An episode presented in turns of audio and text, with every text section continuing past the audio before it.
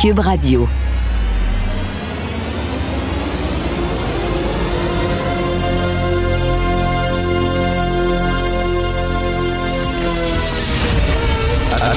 Attention, cette émission est laissée à la discrétion de l'auditeur. Les propos et les opinions tenues lors des deux prochaines heures peuvent choquer. Peuvent choquer. Oreilles sensibles s'abstenir. Richard Martineau. Martineau. Un animateur pas comme les autres. Richard Martineau. Cube Radio.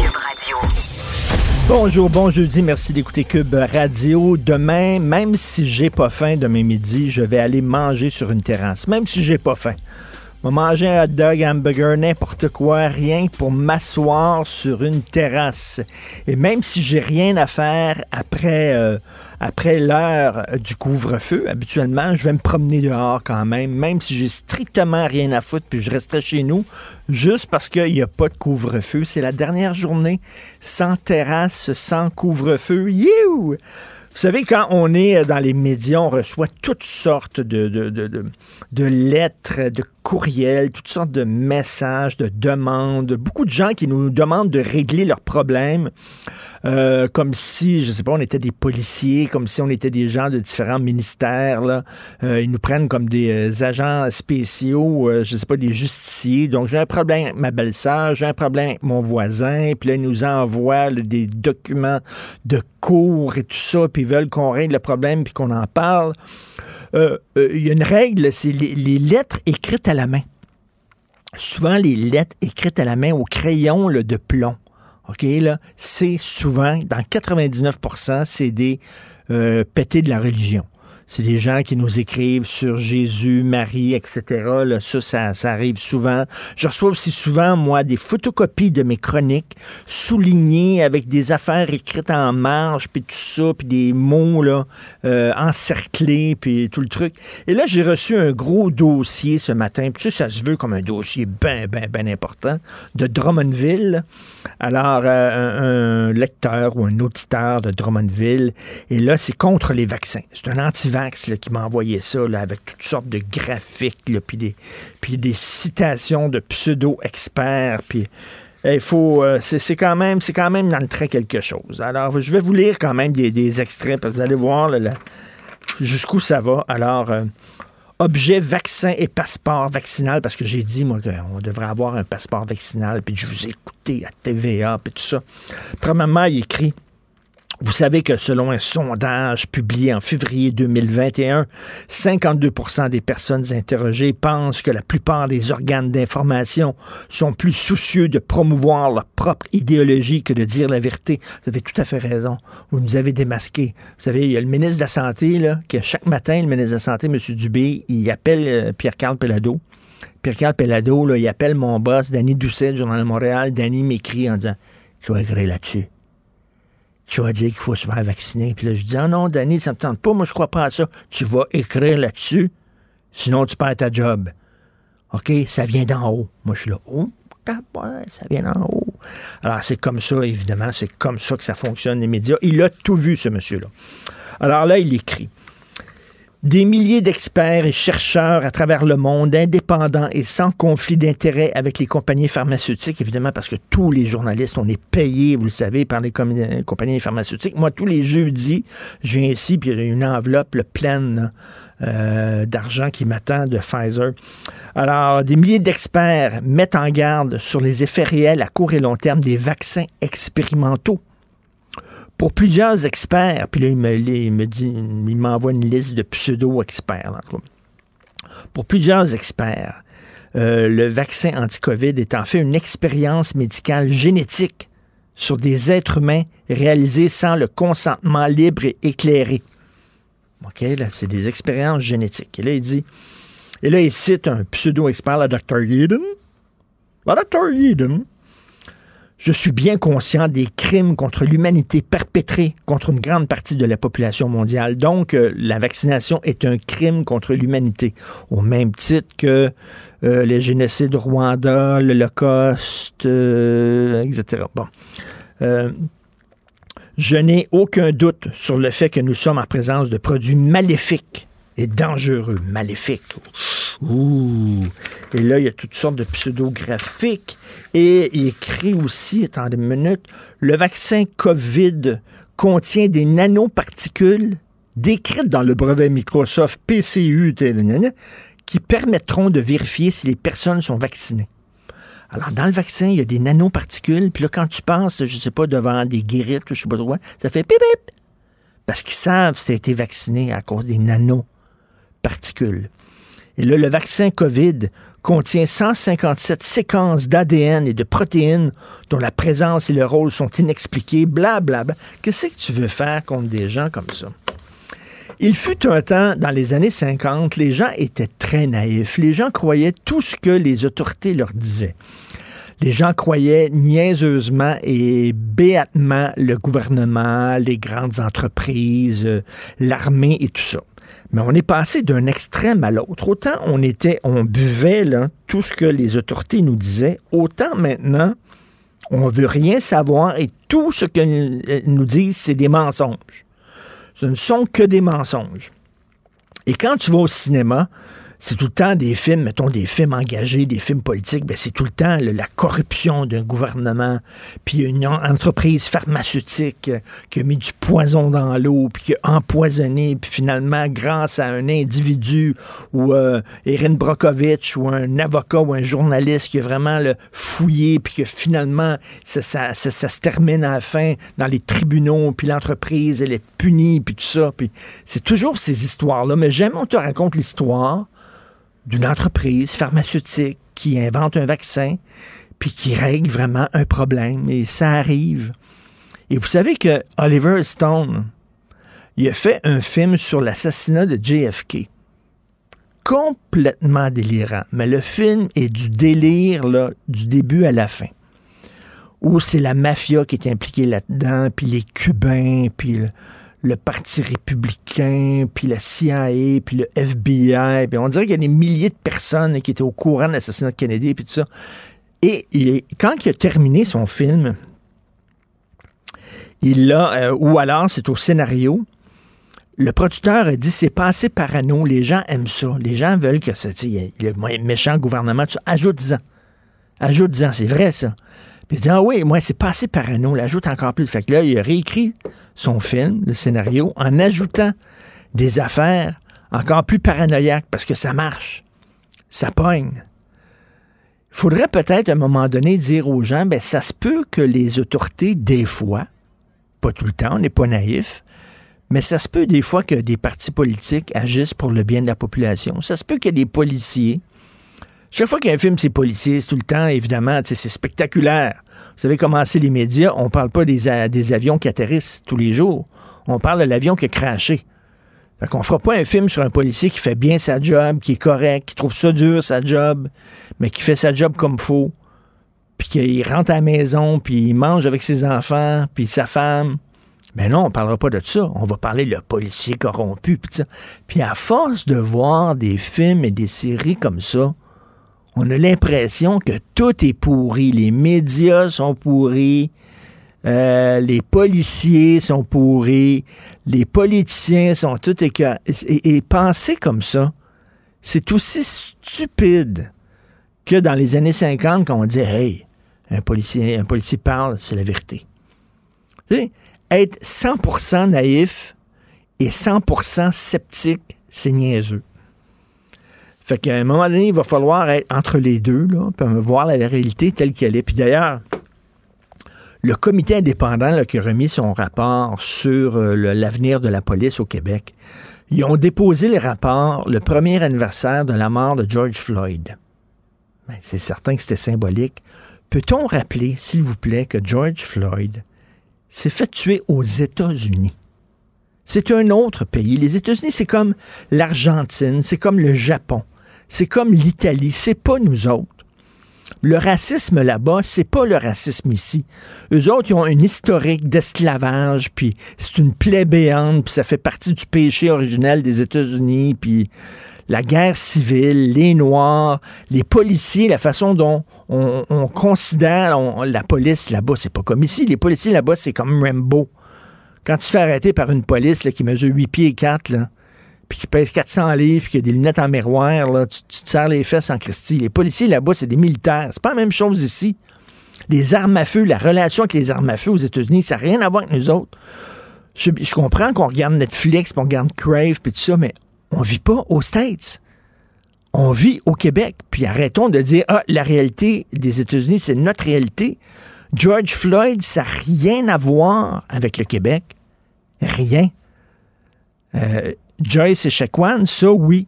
Ça oui. Ça, ça fait partie de notre réalité. Mais George Floyd, c'est pas nous autres. Et de voir qu'un comité indépendant formé d'experts au Québec, chargé de réfléchir sur la police au Québec, tente de faire du ski bottine en s'accrochant à l'histoire de George Floyd, qui n'est pas notre histoire à nous, je trouve ça complètement débile. Il va falloir à un moment donné dire on vit au Québec, puis on a d'autres réalités, puis c'est pas notre réalité, puis c'est pas notre histoire, puis c'est pas notre culture. Les Américains, c'est un autre pays. Vous écoutez Martineau. Si c'est vrai qu'on aime autant qu'on déteste, Martineau, C'est sûrement l'animateur le plus aimé au Québec. Vous écoutez Martineau. Cube Radio. Le, le commentaire de Félix Séguin, un journaliste d'enquête pas comme les autres. Bâton de verre pommier, et l'on là, je m'en vais rouler avec trois membres à côté. Je me roule, roule, et l'on là, je m'en vais rouler en filant ma quenouille. C'est les Sam McGarrigle. Salut Félix. Salut, mon Parce qu'on parle bien sûr de la, la fameuse mairesse qui voulait casser des jambes. on disait, on disait hier qu'elle elle ressemblait à une, une vieille hippie qui tripait ses Sam McGarrigle, pas une femme qui voulait faire casser des jambes de quelqu'un.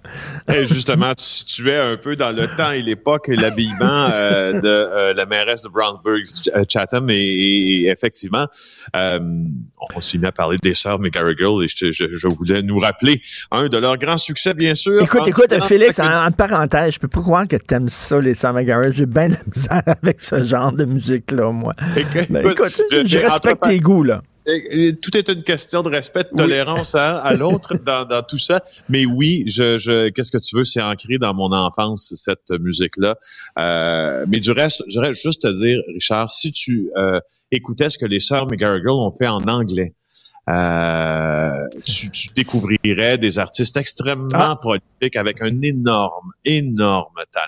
Ah, Euh, et ça, c'est un consensus dans le milieu de la musique que Kate et Anna McGarrigle en ont. Ce sont parmi les grandes artistes canadiennes, en tout cas.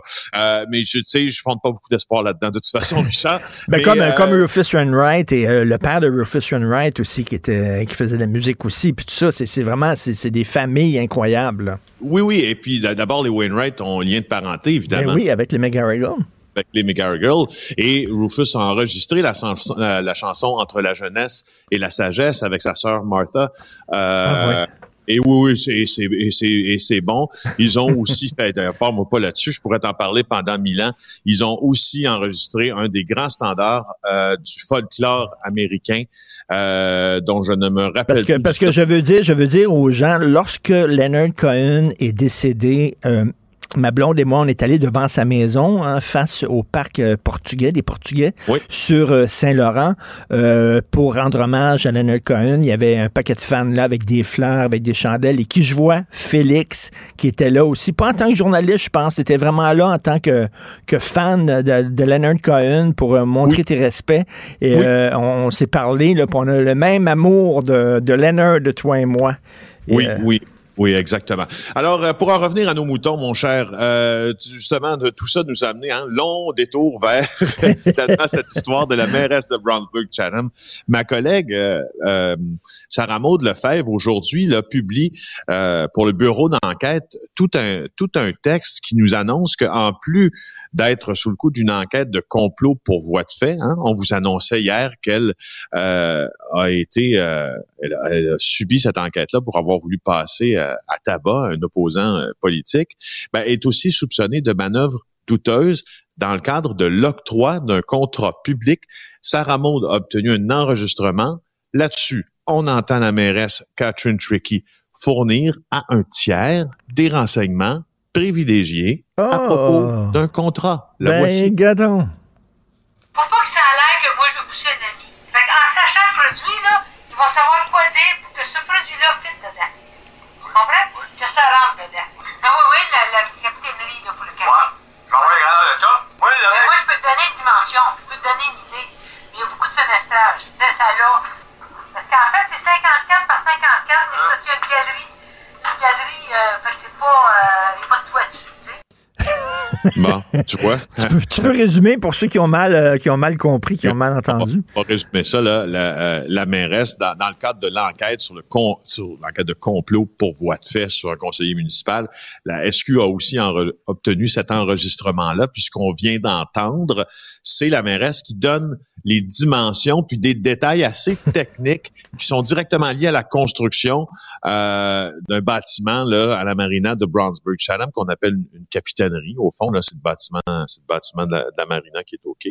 Alors, ça se déroule en mai 2019, tout ça. Elle est en train de converser avec Régent Dunn, qui est un citoyen euh, de cette même localité, ce même citoyen qu'elle aurait mandaté pour justement passer à tabac un de ses euh, opposants euh, politiques. Alors la mairesse, après tout ça, s'est retirée hier. Euh, on a fait entendre l'enregistrement de Mme Tricky. Elle, elle, a, elle a admis avoir mal agi, s'être s'être trompée, puis elle a admis, pas admis, elle a plutôt argumenté ou euh, dit qu'elle a fait ça en toute bonne foi. Euh, bon, alors ça sera, tu sais, ce sera à la justice ou ce sera aux autorités compétentes de le décider, mais c'est parce que là, quand tu fais ça, tu donnes un avantage concurrentiel à quelqu'un. Ben oui, Ah, ben écoute, euh, ben, excellent job de Sarah Maud Lefebvre sur euh, la mairesse Hippie. Oui. Écoute, euh, elle, elle roule un peu ses airs comme Kate McGargle, c'est vrai. Euh, tu es, un fan de cinéma, tu as certainement vu Driving Miss Daisy. Driving Miss Daisy, c'est euh, des, des enfants qui décident de, de louer un chauffeur pour leur vieille mère parce qu'elle conduit tout croche. À un moment donné, elle était dans son auto, puis au lieu d'avancer, reculait. Euh, puis au début du film, on voit ça, la, la, la vieille madame recule au lieu d'avancer. Ils ont dit non, non, elle peut pas conduire. On va, on va vraiment y allouer un, un chauffeur. C'est un peu ce qui est arrivé, mais sa voisine fonce non pas une fois, mais deux fois sur sa maison. On voit ça aujourd'hui. Dans le journal de Montréal, une femme de Laval et ses deux enfants qui, euh, qui vraiment l'ont échappé belle. Ça s'est passé le week-end euh, dernier.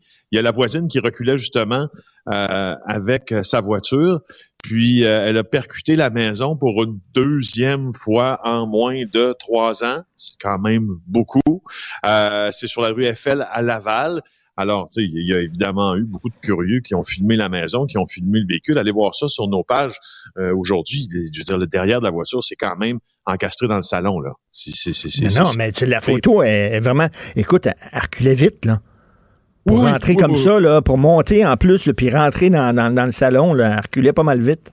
Puis pauvre dame, tu sais, on voit sur les réseaux euh, sociaux là, c'est encore en lien dans l'article là, euh, plusieurs individus qui tentent de la de de de, de de, ben, pas de sauver, mais plutôt de, De de là, ben oui. la dame euh, de son véhicule, qui est assez âgée. C'est elle qui a causé l'accident. Elle a semblé un peu désemparée. Euh, vraiment, là, là, écoute, il y, a, il y a même les photos, je te parle, puis je regarde des photos de l'intérieur de la maison. S'il y avait quelqu'un qui était à la fenêtre à ce moment-là, euh, je te jure que ça, ça, ça en était fait. euh, ça en était mais- fait pour elle. Tout à fait, tout à fait. Écoute, euh, il y, a- il y a aussi la, la, la page, euh, la première page du Journal de Montréal, les tribunaux montent le ton face aux harceleurs. Il était temps. Toi, tu dois recevoir des vertes et des pommures, toi, hein, des Ah, courriels puis des messages. Oh boy! Oui, oui. Moi, là, je, je te, je te jure que euh, il y a plusieurs, euh, il y a plusieurs euh, euh, mouches du coche là qui me, qui me harcèlent et qui me, qui tentent de me, en fait, qui tentent de me faire sortir de mes gonds. Oui. Je te dirais même pour anecdote, Richard, que c'est déjà arrivé à plus d'une reprise, mais une fois en particulier, où j'ai dû euh, dire à quelqu'un, l'avertir en disant, regardez, ce que vous faites là, ce sont des menaces, c'est même plus, là, c'est plus du harcèlement, c'est des menaces qui sont très explicites quant à la sécurité de ma personne ou à la sécurité de ma famille. Puis je, je veux juste vous dire que ce que je peux faire, c'est porter plainte à la police, puis vous allez être judiciarisé. Est-ce que, tu leur réponds, est-ce que tu leur réponds comme Guillaume Lepage répond à ses détracteurs? T'as vu ça? Guillaume Lepage, il les insulte, il les envoie se promener, puis tout ça, là, vraiment, il met pas des gants blancs.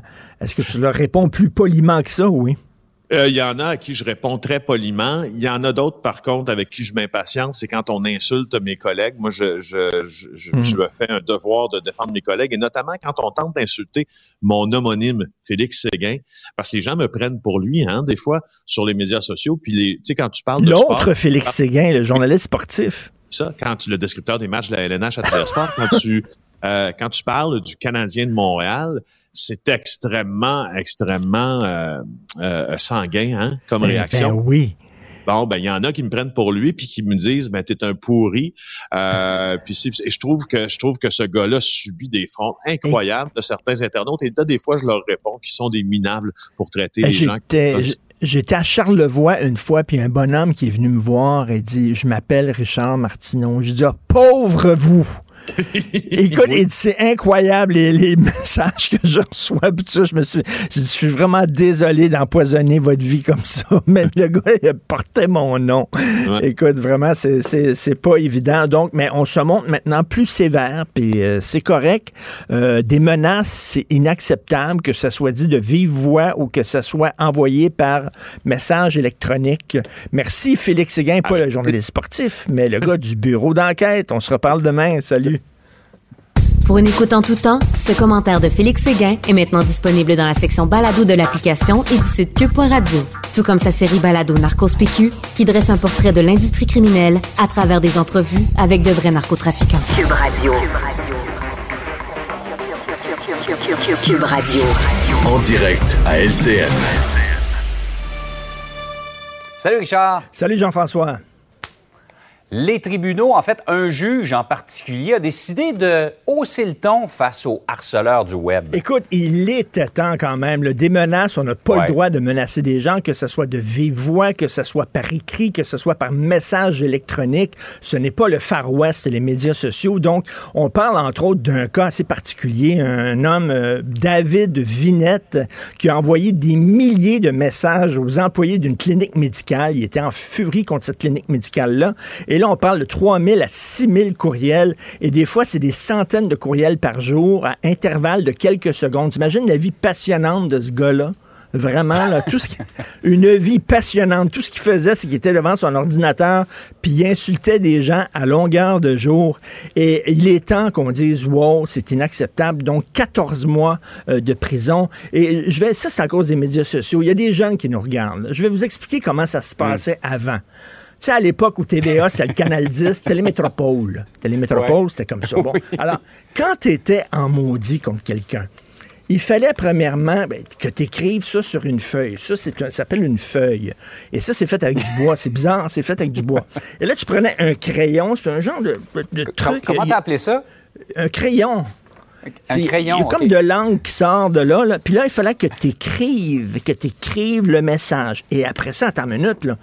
Tu pliais ça et tu mettais ça dans. Ça, ça s'appelait une enveloppe. Regarde, c'est comme, c'est ouvert de même, là. Et là, tu mets ça dans. Puis là, il fallait que tu colles, puis ça goûte mauvais. Là, tu colles ça. Et là, il fallait que tu, tu- tu colles un timbre. Et là, tu avais, le temps de te dépomper. Tu sais, chercher le timbre, chercher l'enveloppe. Tu avais le ça. temps de te dépomper. Là, tu collais le timbre. Il fallait que tu trouves l'adresse. Fait que là, tu prenais le journal en disant Charles Martineau, là, c'est qui, là? C'est quoi son adresse? Il fallait que tu trouves l'adresse du journal de Montréal là-dedans. Il fallait que tu marches. Tu marchais, puis là, tu allais à une boîte postale. Puis c'est pas, il y en avait pas à tous les coins de rue, des boîtes. C'était des affaires rouges, là. Mais non, tu mets pas les poubelles là-dedans. Tu mets des, des enveloppes là-dedans. Truc rouge. Et tu avais le temps de te de dépomper. Tandis que là, aujourd'hui, t'écris, pouf, c'est envoyé. Alors, euh, à un moment Ah oui. donné, calmez-vous, bâtard. Ça n'a pas de sens, là. Et je suis très content Ouais, donne des, des- des- des- Tu dois recevoir, toi aussi, des fois, là.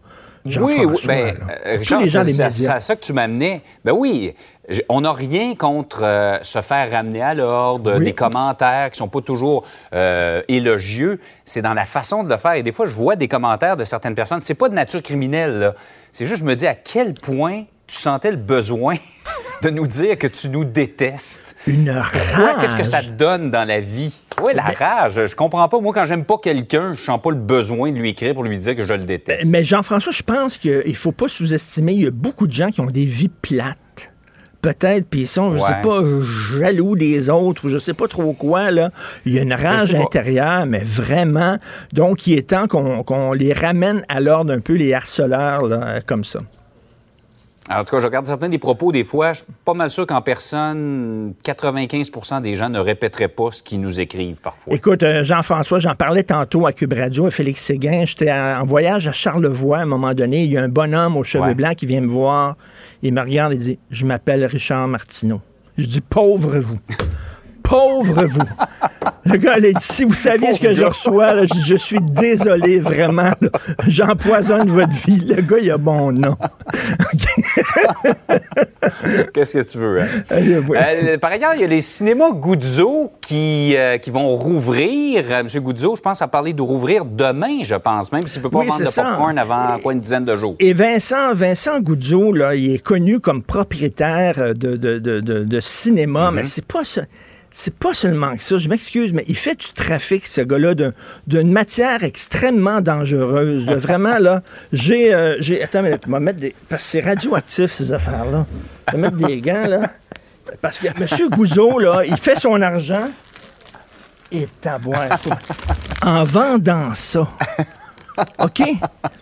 Et là, là, à partir du 31 mai, écoutez bien, là, à partir du 31 mai, il va pouvoir vendre ce produit-là hautement dangereux dans ses salles de cinéma en zone orange. Ça, c'est-à-dire les salles de cinéma situées dans les Laurentides, à Lanaudière et en Montérégie.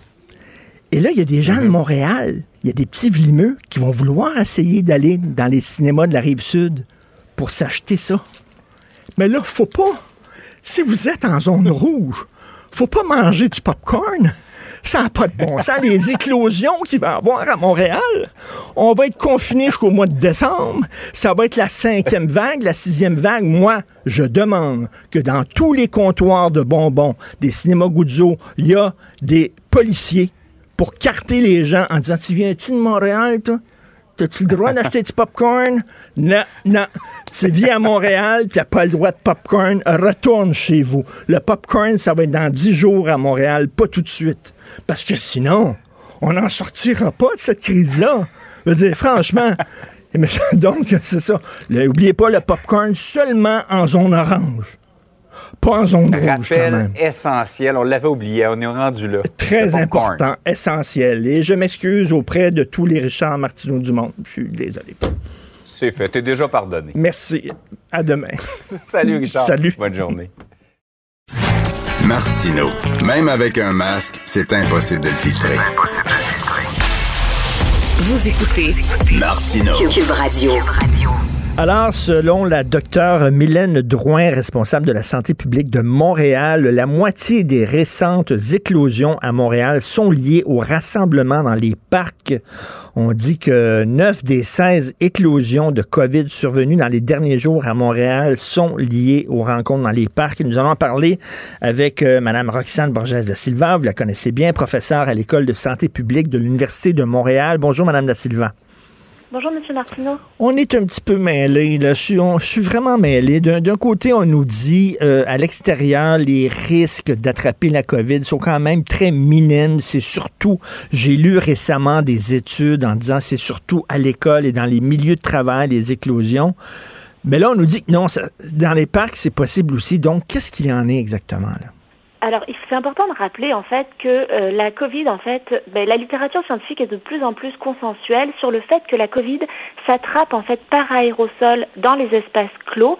euh, peut-être beaucoup plus que en fait par contamination avec les surfaces, disons quand on touche à quelque chose avec ses mains.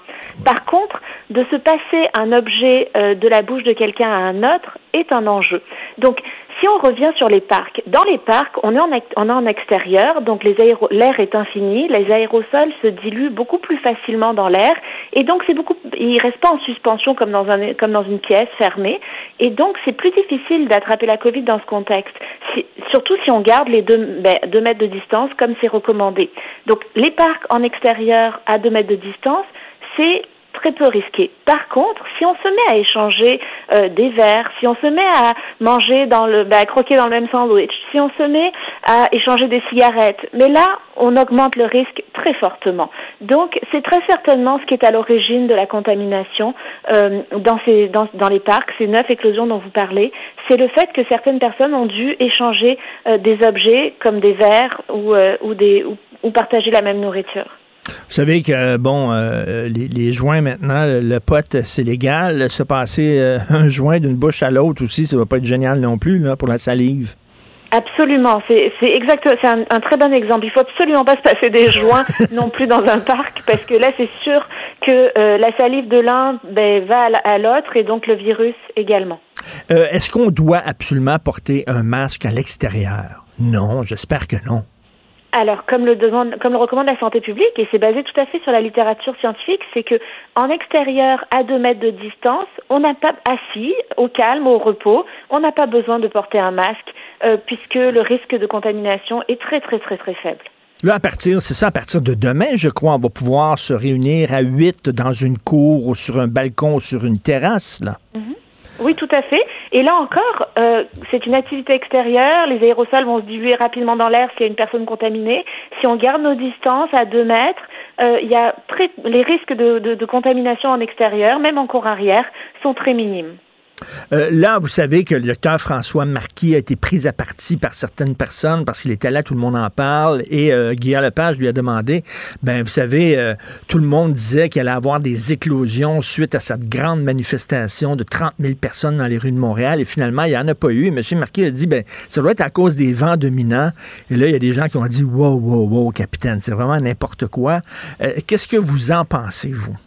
Ben, en fait, moi, je vous propose de retourner à, la à regarder le, les, historiques de météo, justement, de cette journée-là. Et c'était une journée très venteuse.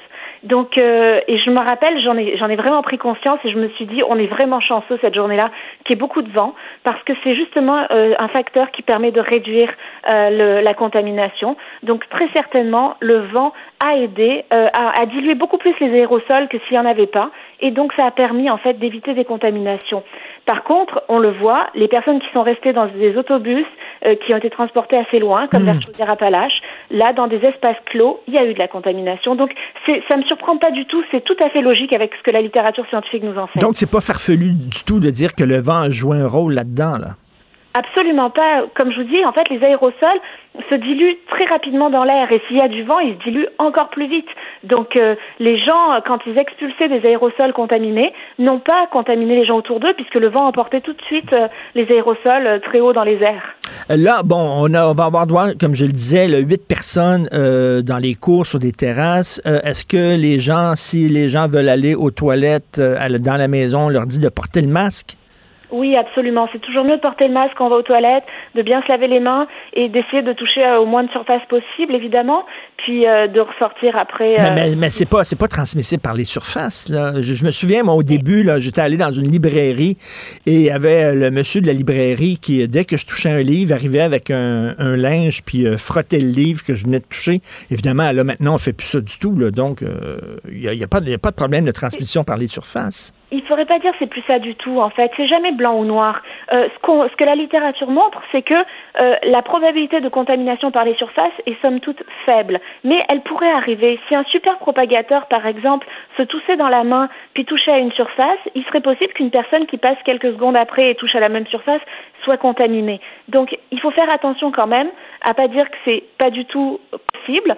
C'est peut-être possible. Il y a quelques probabilités et donc, il faut essayer de minimiser les risques en essayant de, de, de, de, toucher le moins possible aux surfaces et en se lavant bien les mains avec du purel. OK, moi, j'ai une, une terrasse qui est sur le toit de, de, du condo où je demeure. Les gens doivent passer par la maison, monter l'escalier et là, on va sur le toit, on est à l'extérieur. Donc, lorsqu'ils sont en dedans, ils portent le masque et lorsqu'ils arrivent sur la terrasse, ils s'assoient à deux mètres de moi puis là, ils peuvent enlever le masque. C'est comme ça qu'il faut fonctionner?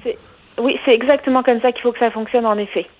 Et, euh, et, là, euh, bon, une fois qu'on va avoir deux doses, parce que vous savez, là, on va, moi, moi, je suis dû pour le 14 juillet, je vais probablement avoir ma deuxième dose beaucoup plus tôt que ça, parce que, bon, dans quelques jours, on va pouvoir permettre les deuxièmes doses. Une fois qu'on a deux doses, est-ce qu'on est vraiment protégé et est-ce qu'on peut enfin, Dieu du ciel, voyager?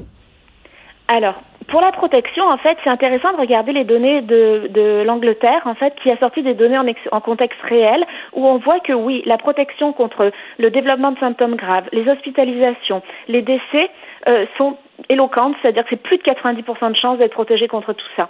Euh, par contre, pour les voyages, en fait, il faudra voir par la suite, c'est au niveau du fédéral que ça va se décider et avec la communauté internationale, parce que c'est sûr qu'il y a toujours un risque que certains variants qui soient un peu plus résistants au vaccin, pas, for pas des variants forcément qui vont rendre le vaccin nul, une efficacité nulle, mais qui, qui rendent une efficacité un peu plus faible, disons, au vaccin, que ces variants-là soient importés au Québec ou au Canada. Donc il faudra voir comment la santé publique va se positionner par rapport à ça avec le fédéral pour autoriser ou non les voyages. Et euh, Madame, euh, Madame da Silva, euh, donc on, verra, et puis aussi c'est au provincial aussi, j'imagine, de faire pression sur le fédéral pour pour dire d'ouvrir les frontières.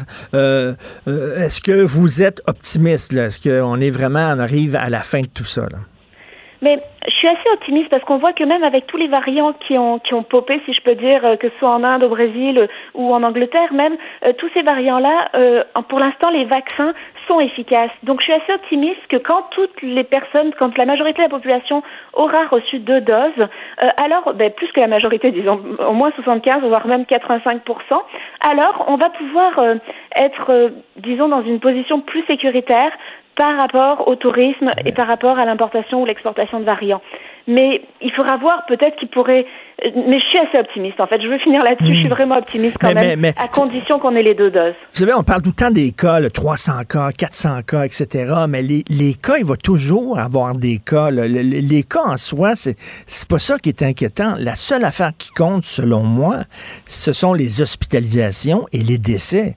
Je veux dire, il faut arrêter de focuser sur les cas. Les cas, il y en aura toujours. Là. Oui, les cas, il y en aura toujours en effet, mais il faut faire attention en fait parce qu'un cas avec un variant plus contagieux peut amener énormément d'autres cas. On l'a vu avec euh, avec le gym de Québec là, il a suffi de quelques cas ou un cas peut-être même pour avoir 700 cas. Donc on sera toujours euh, insécure quand on aura même une dizaine de cas parce que ces dizaines de cas-là peuvent amener et se décupler de manière exponentielle en, en de très nombreux cas. Donc il faut faire attention, être prudent, surtout quand on n'a pas reçu les deux doses de vaccin. Merci beaucoup, Madame Roxane Borges da. Merci, professeur à l'École de santé publique de l'Université de Montréal. Merci, bonne journée.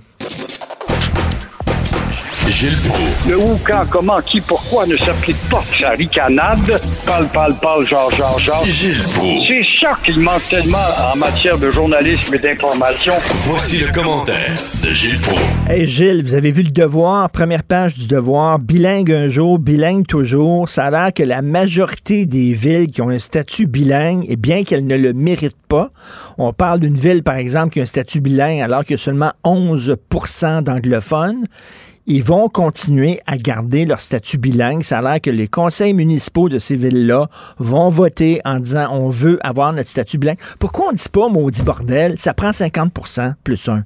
Tu l'as pas, 50% plus un, mais tu l'as pas, tu l'as pas ton statut bilingue. Point Parce final. qu'on est des maudits colonisés, puis même le gouvernement, et Jolin Barrette, que j'admire beaucoup, a pas pensé à ça. Il est pas allé très loin. Il a manqué de fermeté. Il sait fort bien que les conseils municipaux, ce sont des petits Canadiens français, des couleuvres rampantes qui, euh, devant un anglophone, euh, se soumet immédiatement au cas où il perdrait un vote. Alors, il suffit que de ça, de perdre cette minorité à la prochaine élection pour que le Conseil dise non, non, non, Québec, tu nous imposeras pas l'unilinguisme à l'hôtel de ville. Alors, le débat est pas fini encore une fois.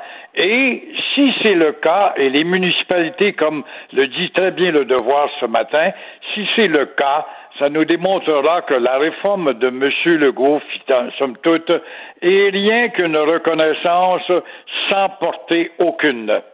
On verra. C'est ça, c'est On le voit symbolique. avec euh, l'Indienne, là. Tu sais, il a suffi qu'un Indien euh, à Meach, on se rappelle des légendes Mhm. Harper à Meach, qui avait tout gâté pour la reconnaissance timide d'un petit Québec qui aurait eu un plus grand contrôle sur sa culture et l'immigration. Alors là, euh, c'est une autochtone qui vient, encore une fois, bloquer l'idée de la reconnaissance du Québec comme nation. C'est de l'entêtement puisque euh, Jody Wilson-Raybould sait fort bien qu'en matière de traitement aux nations amérindiennes, le Québec n'a pas de leçon à recevoir de personne malgré l'histoire de l'hôpital de Joliette. À la place, elle trouve que les députés, Justin Trudeau en tête, abandonnent l'aspect juridique au profit du politique. Après tout, politiquement, on voit bien ce matin qu'Ottawa a décidé de protéger le poisson l'herbier qui est menacé dans le port de Montréal. Si tu peux protéger une espèce en voie de disparition, peut-on pas le faire pour une culture en voie de disparition? C'est très bon, c'est très bon ce que vous dites. Là. Si on est pour la diversité là, animale, la diversité de la flore et de la, flon- de la faune, pourquoi on n'est pas pour la diversité des cultures? Exactement. Ben oui. Alors, pour plaire au Québec, où il y a des votes à aller chercher, c'est peut-être pour ça que les trois partis, quand même, c'est étonnant de voir que le Parti conservateur, le NPD, qui est hostile au Québec, acquiesce. Mais c'est, faut quand même reconnaître que ce consensus est à l'approche des élections. Faut pas l'oublier, ça. Il nous reste à savoir comment le Bloc va revenir à la charge à la veille, parce que le Bloc n'a pas été agressif dans la déposition de son projet de définition. Il a tout simplement rappelé que, comme M. Legault, un fédéraliste, un gars qui n'est plus indépendantiste, vous demande une petite reconnaissance timide à l'intérieur de votre beau grand Canada d'enfants de chienne que j'ai envie de dire parfois avec la bande de redneck et cette mentalité de crasseux qui n'évolue pas d'un pouce. Alors, il reste à savoir comment le Bloc va revenir à la charge à la veille des fêtes du Québec, de même qu'à la veille des élections. Alors, qu'est-ce qui va rester à Legault? S'il faut qu'on on retombe encore à la case zéro? Il va lui rester l'idée de proposer des référendums sectoriels. Et dans le Montreal, Gazette, Montreal Gazette, euh, hier, aujourd'hui, il y avait un texte en disant les anglophones maintenant sont complètement abandonnés par les partis. Euh, le Parti libéral du Québec, ils veulent courtiser les francophones. Justin Trudeau est à genoux devant les nationalistes. Nous sommes seuls. Euh, nous n'avons pas de parti pour nous défendre. Et là, je suis allé lire les commentaires, Gilles. Et là, il y a des commentaires d'anglophones qui disent allez-vous-en, Québécois, le Canada veut rien savoir de vous. Il y en a d'autres, les Anglos du Québec, j'ai un bon conseil, quitter le Québec au plus sacrant pour aller vivre dans un endroit qui est plus civilisé. Il y en a un autre, les immigrants devraient quitter le Québec. De toute façon, le Québec ne veut pas avoir d'immigrants. Il y en a un autre, je suis moi, quand je, parle euh, à un, un chauffeur d'autobus en anglais qui me répond, moi, je parle rien qu'en français. Et euh, ben, justement. D'hypocrite, d'hypocrite. Eh Il n'y a pas de plus profonde hypocrisie que l'hypocrisie anglo-saxonne. C'est arrivé une fois sur mille, ça. Ben oui. Le chauffeur d'autobus, il te généralise ça, ces ben oui, puis nous autres, je m'excuse, mais nous autres, c'est à longueur de jour à Montréal, on se fait dire don't speak French. Lui, le gars, c'est arrivé une fois peut-être dans sa vie qu'un chauffeur d'autobus, il a dit moi, je parle pas anglais. Nous autres, ça arrive constamment. Mais nous autres, on n'a pas le droit de le dire. Non. Et si on le dit, ça n'a pas de portée nulle part. Alors, comme tu vois, on n'est pas sorti du bois, il n'y a rien à faire. Il n'y a que le radicalisme d'être clair. Désormais, c'est comme ça que ça se passe. Vous êtes 100 000 à avoir quitté le Québec en 77. Ce n'est pas vrai. On n'a qu'à regarder euh, l'ampleur de l'auditoire de CJAD qui nous tape dessus, de CTV, de la Gazette qui n'a pas baissé son, son tirage. C'est drôle, si vous êtes 100 000 à avoir quitté, comment ça se fait que ça paraît pas? Montréal est plus anglicisé que jamais 50 ans plus tard. On revient à la charge qu'une nouvelle loi linguistique. Alors vous êtes 100 000 à avoir quitté. Où est-ce que ça paraît? Là, Robert Limon, Robert Limon, dans la Gazette, il y a quelques jours, écrivait l'affaire de la Constitution de la CAQ, qui ont écrit qu'on est une nation francophone, et dit ça va permettre au gouvernement de bulldozer les droits des minorités linguistiques. C'est pas vrai, c'est pas vrai, tout. Qui aille donc chez Tim Morton à Verdun, où le baveux qui engage là, qui est un, un, un, Tunisien, membre de la francophonie, sa deuxième langue, c'est le français, qui préfère parler anglais pour montrer comment il est prospère, gros et grand gaillard, qui engage des petites filles qui sont débarquées de l'avion et du bateau hier soir, pas un mot du mot de français, mm. il y a toujours une petite torche canadienne-française qui est là pour mais moi je suis bilingue, moi le montrer, moi. Alors voilà, on est encore dans les années 50, bâtard, mais personne ne va entendre ça et dire ça, c'est toi qui passes pour le fou, le fanatique. Ben oui, on est allé faire euh, du magasinage, ma blonde et moi, puis on se faisait servir seulement en anglais. Et là, Sophie dit, ben là, je veux voir le gérant, puis comment ça se fait vous embaucher des gens sur le plancher qui parlent pas les deux langues. Puis notre fils qui a 13 ans, arrête de faire un scandale, maman, arrête donc. Puis là, on disait, non, il faut se défendre. Il faut se défendre, mon jeune. Il faut se tenir debout. C'est grave pareil, hein. Tu vois, toi, qui as une éducation avec ta femme, vous n'êtes même pas capable, parce que l'influence de l'école et de l'environnement du petit, la mentalité maudite répandue par les crasseux, réussit à envahir son cerveau à tel point que c'est lui qui a raison et non pas mon père et ma mère qui sont Ben, dépassés. c'est ça, c'est le gars qui nous parle anglais qui a raison, puis nous autres qui on veut se faire respecter chez nous, chez nous. On veut se faire parler dans notre langue chez nous. C'est nous autres qui passons pour des intolérants. Vous dites qu'on n'est pas sorti du bois. Est-ce que le Canadien de Montréal est sorti du bois? Je pense pas. Moi, je ne sais pas, j'entends des gens parier, là. Euh, je ne parie pas sur le Canadien pour ce soir. Une équipe, encore une fois, euh, d'apatrides, de mercenaires. Et euh, j'ai bien aimé lire Jean Tremblay ce matin qui dit que Bergevin, protégé par Jeff Molson, a beaucoup de blâme à ramasser. Bergevin qui a congédié sans raison valable Claude Julien, le remplacé par un pauvre type qui a deux mots de vocabulaire qui vient de Joliette. La seule lettre qu'il a appris dans son alphabet, c'est le E. Euh, puis E. Tu écoutez ça parler un discours, c'est intéressant en maudit. C'est pas Pierre Bourgault, là, qui est derrière les micros, hein. Et euh, Bergevin a, a, a vraiment élimité, et éliminé les Québécois, dès qu'il y en avait un qui pointait, ils portaient pas attention. Et on en a le résultat aujourd'hui. C'est bien dommage. Comment ça, sa, sa tête, elle tombe jamais? Lui, il est protégé par Jeff Martin, c'est ça? Exactement, et il a raison de dire ça que euh, il est protégé par Jeff Molson, mais Jeff Molson est le même gars que lorsqu'il a racheté Canadien. Je me rappelle de ça comme c'était hier. On va voir à québéciser l'équipe, ça n'a pas de bon sens. Et euh, appuyé par Serge Savard à l'époque. Il n'y a jamais eu de suite à ça. Et il faut pas en parler parce qu'on passe pour des fanatiques. Comme dire Jean Tremblay, c'est ça, ça vient d'en haut. L'exemple vient d'en haut. Euh, tout le monde s'en tire parce que Jeff Molson adore Marc Bergevin. Les deux hommes se parlent tous les jours et c'est le moment fort dans la journée du propriétaire. Rien va changer à moins que le conseil d'administration du groupe CH ne l'exige. Voilà. Exactement. Bergevin, un Vermontois en passant de la pointe Saint-Charles et qui euh, n'a pas connu pantoute la révolution tranquille et les revendications de tous ceux qui ont fait l'histoire depuis 1960. Il n'a pas suivi ça, lui. Thank you very much, Jill. Well, have a good day, my Dick, and I see you tomorrow. Au revoir. Martineau, il n'y a pas le temps pour la controverse. Il a jamais coulé l'eau sous les ponts. C'est lui qui la verse. Vous écoutez. Cube, Cube Radio. Êtes-vous déjà allé à Sainte-Anne-de-Beaupré? Il y a la superbe basilique, bien sûr, avec la grande, grande place publique devant? Et juste à côté, il y a un vieux bâtiment rond. Ça, c'est le cyclorama de Jérusalem. Euh, c'est un bâtiment rond qui, euh, qui contient, en fait, une, une toile circulaire. C'est le plus gros cyclorama peint au monde. Cette toile-là a été peinte en 1880 à Chicago et ça montre euh, Jérusalem le jour de la crucifixion. Euh, le cyclorama de Jérusalem, bon, qui a déjà été très, très fréquenté, bien sûr, à l'époque, on était très croyants, très religieux, mais moi, je suis allé montrer ça à mon fils pour montrer, regarde, on vient de là, c'est, ça ressemblait à ça à l'époque, quand on était très croyants, on allait dans des endroits comme ça. Bref, c'est reconnu comme un patrimoine euh, mondial, mais euh, là, euh, c'est pas sûr que ça va passer l'hiver. Ça demande énormément euh, de, d'argent pour l'entretenir, le cyclorama. Et là, le yab est aux vaches entre le propriétaire et le gouvernement. Nous allons parler avec M. Louis Blouin, Louis Blouin, copropriétaire du cyclorama de Jérusalem à Sainte-Anne-de-Beaupré. Bonjour, M. Blouin. Bonjour, M. Martineau.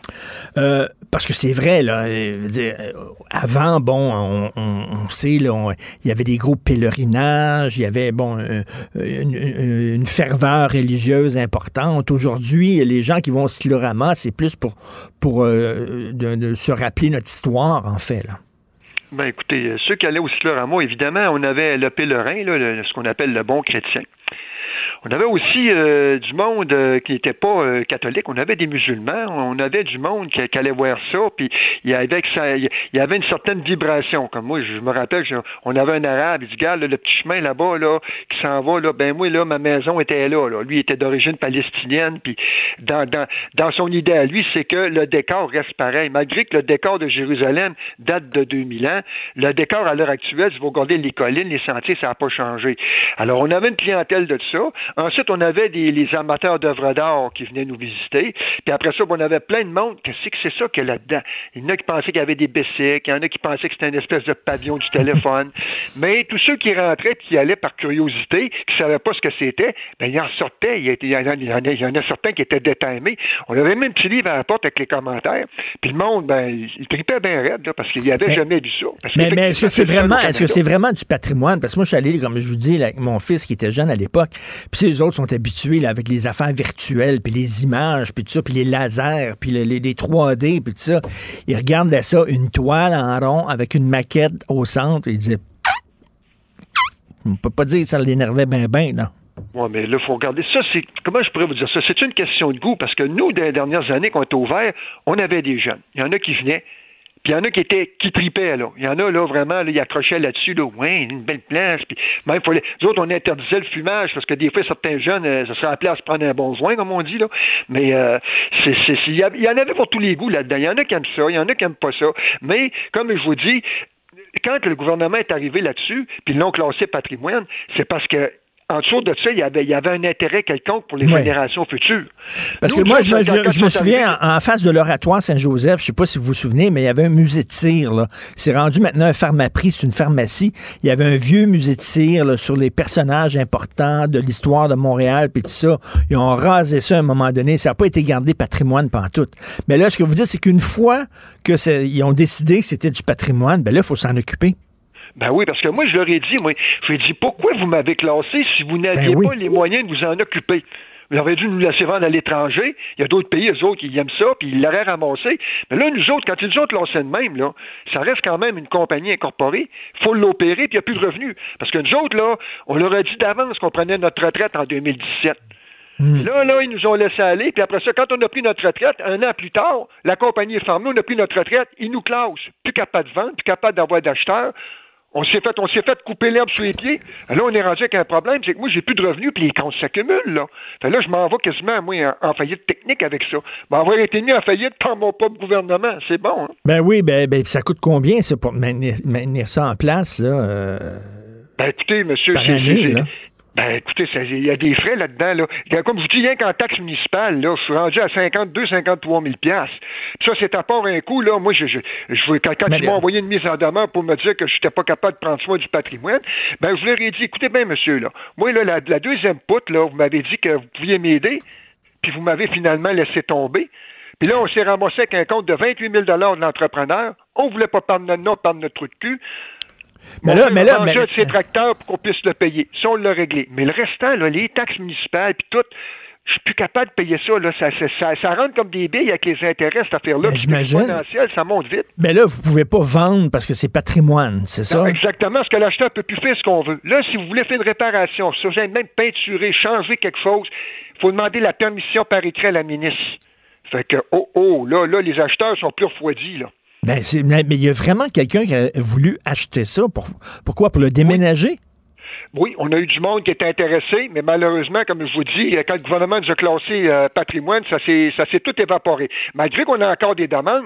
Mais de qui, ça, par a exemple, eu- ça a on été... eu, on a eu un, un- un- un acheteur qui, avait l'air sérieux, un holding, mais malheureusement, ça n'a pas marché. Euh, Il n'y avait pas assez d'argent, il n'y avait pas les fonds nécessaires là, pour, pour, pour, euh, pour nous acheter. Ça, c'était la, la, la- la toile a été peinte à Chicago, je le disais, en 1880. Peut-être la ville de Chicago serait intéressée à rapatrier Bon, ça. ben, là, c'est parce que dans, dans l'histoire il y a la ville de Chicago, il y a la ville de New York, il y a plein d'affaires là-dedans. C'est certain que si vous allez aux États-Unis, je sais qu'il y a une place à Buffalo, il y a encore la rotonde qui originale qui avait eu le, le, le de Jérusalem. Mais là, c'est sûr que toutes ces places-là, s'ils sont intéressés, ben là, ils peuvent plus venir parce que c'est- classé culturel, ça peut plus sortir. Puis la rotonde a été classée. Fait que le, le, le contenant et Non, le mais- contenu sont classés. On peut plus, on peut plus les séparer. Non, mais là, je, je vous comprends, là, parce que vous êtes, excusez-moi l'expression, mais vous êtes fourré des deux bords. C'est parce que Euh, vous, fourré pas à peu près, exactement.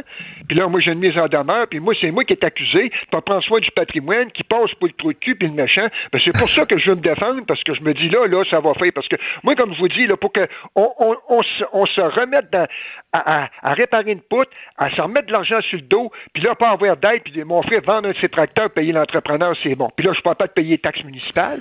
Puis là, il me reste un petit peu d'argent dans le compte, puis cet argent-là sert à payer mon Hydro-Québec pour entretenir les pompes qui en dessous de ça. Parce que si ça, ça lâche, là, l'eau va monter là-dessus, puis toute l'avant-scène, puis tout le bas de ça, ça va lever comme autres- une autres- ça va être fini. Les autres sont bien. là. tout ce qu'ils disent, ah oui, c'est patrimoine. Puis après, ça, ils les mains. Mais il me semble que quand tu dis c'est patrimoine, tu t'engages. Le gouvernement s'engage à le Ben oui. protéger parce qu'il vient de dire que c'est important pour le patrimoine du Québec. Fait que les autres font une affaire, mais pas l'autre. C'est-à-dire, ils disent patrimoine, puis après, ils s'en lavent les mains. C'est ça. Les gens vont protéger le patrimoine, puis on va mettre euh, le couteau dans le dos du propriétaire, puis toi, tu vas payer, puis toi, tu vas payer les taxes, tu vas entretenir, puis tu vas faire tu- des, des, menaces à peine voilées. Là. Fais ci, fais ça, répare ça, prends des entrepreneurs, fais des soumissions, répare ça. Mais je dis, mon pauvre monsieur, j'ai pas d'argent, j'en fais pas de miracle, moi, là, je suis pas à bonne Saint-Anne. mais mais parlez-moi, là, comment ça vous êtes retrouvés, vous, avec le, le cyclorama les bras? C'est c'est une affaire de famille, ça?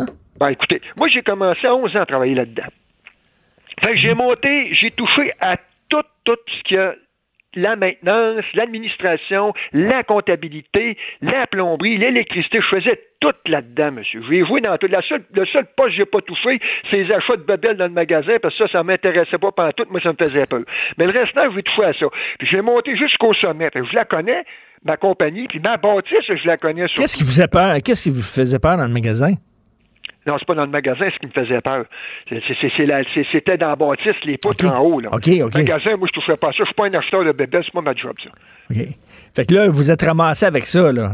Oui, là, je suis ramassé avec ça. Puis là, ben moi, je lui disais, parce que moi, je veux sauver le patrimoine. Moi, j'ai dit, si je pars de là, on va essayer de le sauver, m'a fait mon possible. En plus, mon père est encore en vie, puis il n'est pas question, hein, il faut, faut, faut, faut, que ça, faut que ça continue, faut que, faut que ça soit entre bonnes mains. Alors, moi, je me bats, mais comme je dis, là, c'est- ce ministère-là, là, c'est la maison d'Astérix. tu tournes en rond, tu sais pas ce que tu vas, puis tu sais pas ce qu'ils vont faire, puis toi, pendant ce temps-là, là, tu vires fou. C'est ça qui arrive. Fait que là, vous, la- la- le dernier recours que vous avez, c'est de monter les marches euh, de la basilique euh, Sainte-Anne-de-Beaupré à genoux, là. Non, non, c'est pas ça le dernier recours que j'ai à faire, mais c'est de me battre contre le gouvernement pour leur dire là, que les mises en demeure qui sont complètement hors track. Parce que moi, j'ai pris les, les mesures pour, pour préserver le patrimoine, pas mal plus que cette gang-là qui est dans mon gaz. Ça, je peux vous dire ça. En tout cas, vous, allez- vous allez, vous descendre tous les saints, les mots bibliques, un après l'autre. Je vous comprends d'être en maudit, là. C'est sûr quand même que je chacrerai, là, c'est pas ça qui va avancer mon affaire. C'est que le gouvernement, il y a quelqu'un là-dedans qui fait pas sa job, qui comprend pas. C'est ça la patente. Parce que moi, quand je suis parti du Slorama, là, la bâtisse n'était pas maganée de même, là. C'était pas si pire que ça. Moi, j'avais fait le maximum de réparations possible avec les femmes moyens que j'avais. Puis la bâtisse, quand je suis parti, là, la compagnie, il n'y avait aucune dette là-dedans. Et là, je suis au bord de la faillite. Pensez-vous que c'est intéressant pour ma famille, ça? On stresse tout avec ça, nous autres. Ben. Eux autres, ils m'envoient une mise en demeure. Alors, je la prends pas pantoute, mais on va prendre l'expression, ça me ferait chier carré, cette affaire Ben, tout à fait, on vous comprend. Merci beaucoup, M. Louis Blouin, puis bonne chance. je vous remercie. Merci. Bonne journée. La chronique argent. Une vision des finances pas comme les autres. Alors, Yves Daou, directeur de la section argent du Journal de Montréal, Journal de Québec et animateur ici du balado, en mêlez-vous de vos affaires. Euh, Yves, le commandant de bord de Transat, a décidé de mettre son parachute puis de sacrer le camp. Ben, en fait, l'idée, je pensais à ta chronique ce matin qui, te- qui, qui dit que tu as le goût d'aller voyager, tu as hâte d'aller en Italie, tout ça. Moi, j'ai l'impression que la haute direction de Transat aura hâte aussi que les Ben voyages oui. recommencent. Peut-être ça. Parce que, bon, évidemment, euh, bon, c'était prévu là, que euh, euh, Jean-Marc Eustache, qui est le PDG de, de Transat, là, qui a quand même été là pendant quatre, 34 années, là, euh, avait déjà un plan de, de retraite. Euh, donc, euh, évidemment, l'entreprise n'est pas sortie du bois. Là. Je veux juste te rappeler là, que euh, pour l'exercice 2021, il risque de se terminer par avec 320 millions euh, de, euh, de, de, de, de- déficit. Là. Fait que, euh, c'est pas euh, ça, le retour n'est pas vraiment là, avant 2023. Mais ceci étant dit, donc c'était euh, son départ, euh, puis il est remplacé par Annick euh, euh, Guérard, qui va être la nouvelle PDG. Euh, tu sais que M. Eustache là, a quand même euh, été confronté, comme Michel Girard l'a dit dans son excellente chronique ce matin, là, à trois catastrophes. Un, d'abord, le dit le Caire Canada qui a, qui a complètement échappé. Je te rappelle, il pensait penser lui-même personnellement au cash là, avec euh, 18 de l'action, alors que là, aujourd'hui, tu sais, ça vaut 5 euh, Deuxième affaire, il y a eu la pandémie qui a frappé pas juste la ligne aérienne, mais toutes les lignes aériennes. Puis évidemment, ben, la- l'action qui vaut euh, qui vaut 5 Mais il part pas euh, sans un sou. Là. Donc, euh, juste te rappeler que lui, actuellement, il détient presque moins d'un demi-million de, de- d'actions, euh, donc qui valent à peu près 2 millions maintenant. Euh, Mais euh, il y a quand même une rente, une prestation annuelle payable à tous les années de 1,4 million de dollars pour sa retraite jusqu'à la fin de ses jours. Euh, puis sa, sa cagnotte actuellement, la valeur actuarielle de son, euh, de son à la fin octobre 2020 euh, était de 18 millions. Mais tu sais, il a fait 34 années, 34 années de service. Ben, c'est ça, euh, 34 années de service, il a 73 ans, c'est une retraite bien méritée. là. Ben, moi, je pense qu'il a amené cette compagnie-là quand même euh, à, à- à des niveaux euh, acceptables. Là, euh, bon, évidemment, la pandémie, euh, il n'y a pas rien que lui qui a été frappé par ça, puis les compagnies aériennes. Euh, donc, euh, on peut juste souhaiter que le voyage reprend, que l'activité des compagnies aériennes reprenne, puis que toi, tu puisses un jour aller en France en Italie. Ah, pas, pas rien qu'un jour cet été. J'espère en maudit. Là. Vraiment, je croise mes doigts. Et si tu savais le nombre de courriels que j'ai reçus de gens en disant moi aussi, j'espère, puis qu'on va pouvoir voyager cet été. En tout cas, moi, je, mon, j- j'y crois encore, même si, même si je sais que la situation est sérieuse. Bon, euh, en construction résidentielle au Québec, ça va très bien. Écoute, euh, c'est vraiment euh, bon. On l'a vu là, depuis euh, l'augmentation du prix du bois, euh, tous les, les- les matériaux de construction en hausse. Euh, la demande euh, est énorme pour la rénovation, mais là, on voit les vrais chiffres sortir. Là. Écoute, c'est la meilleure année en 30 ans en construction résidentielle au Québec, avec plus de 60 000 mises en chantier. Écoute, c'est 11% de plus par rapport à 2020. Euh, Puis ça, c'est depuis que la Société canadienne d'hypothèque et de logement tient des données. Là. Donc, euh, toute l'industrie est un peu, euh, tu sais, euh, un peu abasourdie là, par toutes ces données-là. Mais évidemment, la baisse des taux d'intérêt, la hausse du taux d'épargne des Québécois, euh, tu sais, ils n'ont pas d'autre chose à faire que rénover leur euh, leur, leur, leur cour arrière ou leur maison. Donc, euh, ils en profitent. Euh, et donc, euh, écoute, juste dans les dépenses en rénovation, ça va franchir le cap de 15 milliards de données pour la première fois en 2021. Eh, ça va bien. Que, euh, fait que j'ai l'impression que tout le monde, évidemment, euh, il trouve son compte. Peut-être moins des consommateurs qui doivent payer pas mal plus cher. Mais là, euh, tu sais, avec les règles euh, hypothécaires qui commencent à se resserrer pour certains, là, ceux qui n'ont pas d'argent, ça va être plus difficile. Mais pour ceux qui travaillent puis qui ont un peu de taux d'épargne, tout ça, puis d'acquérir une première maison, c'est quand même un beau rêve.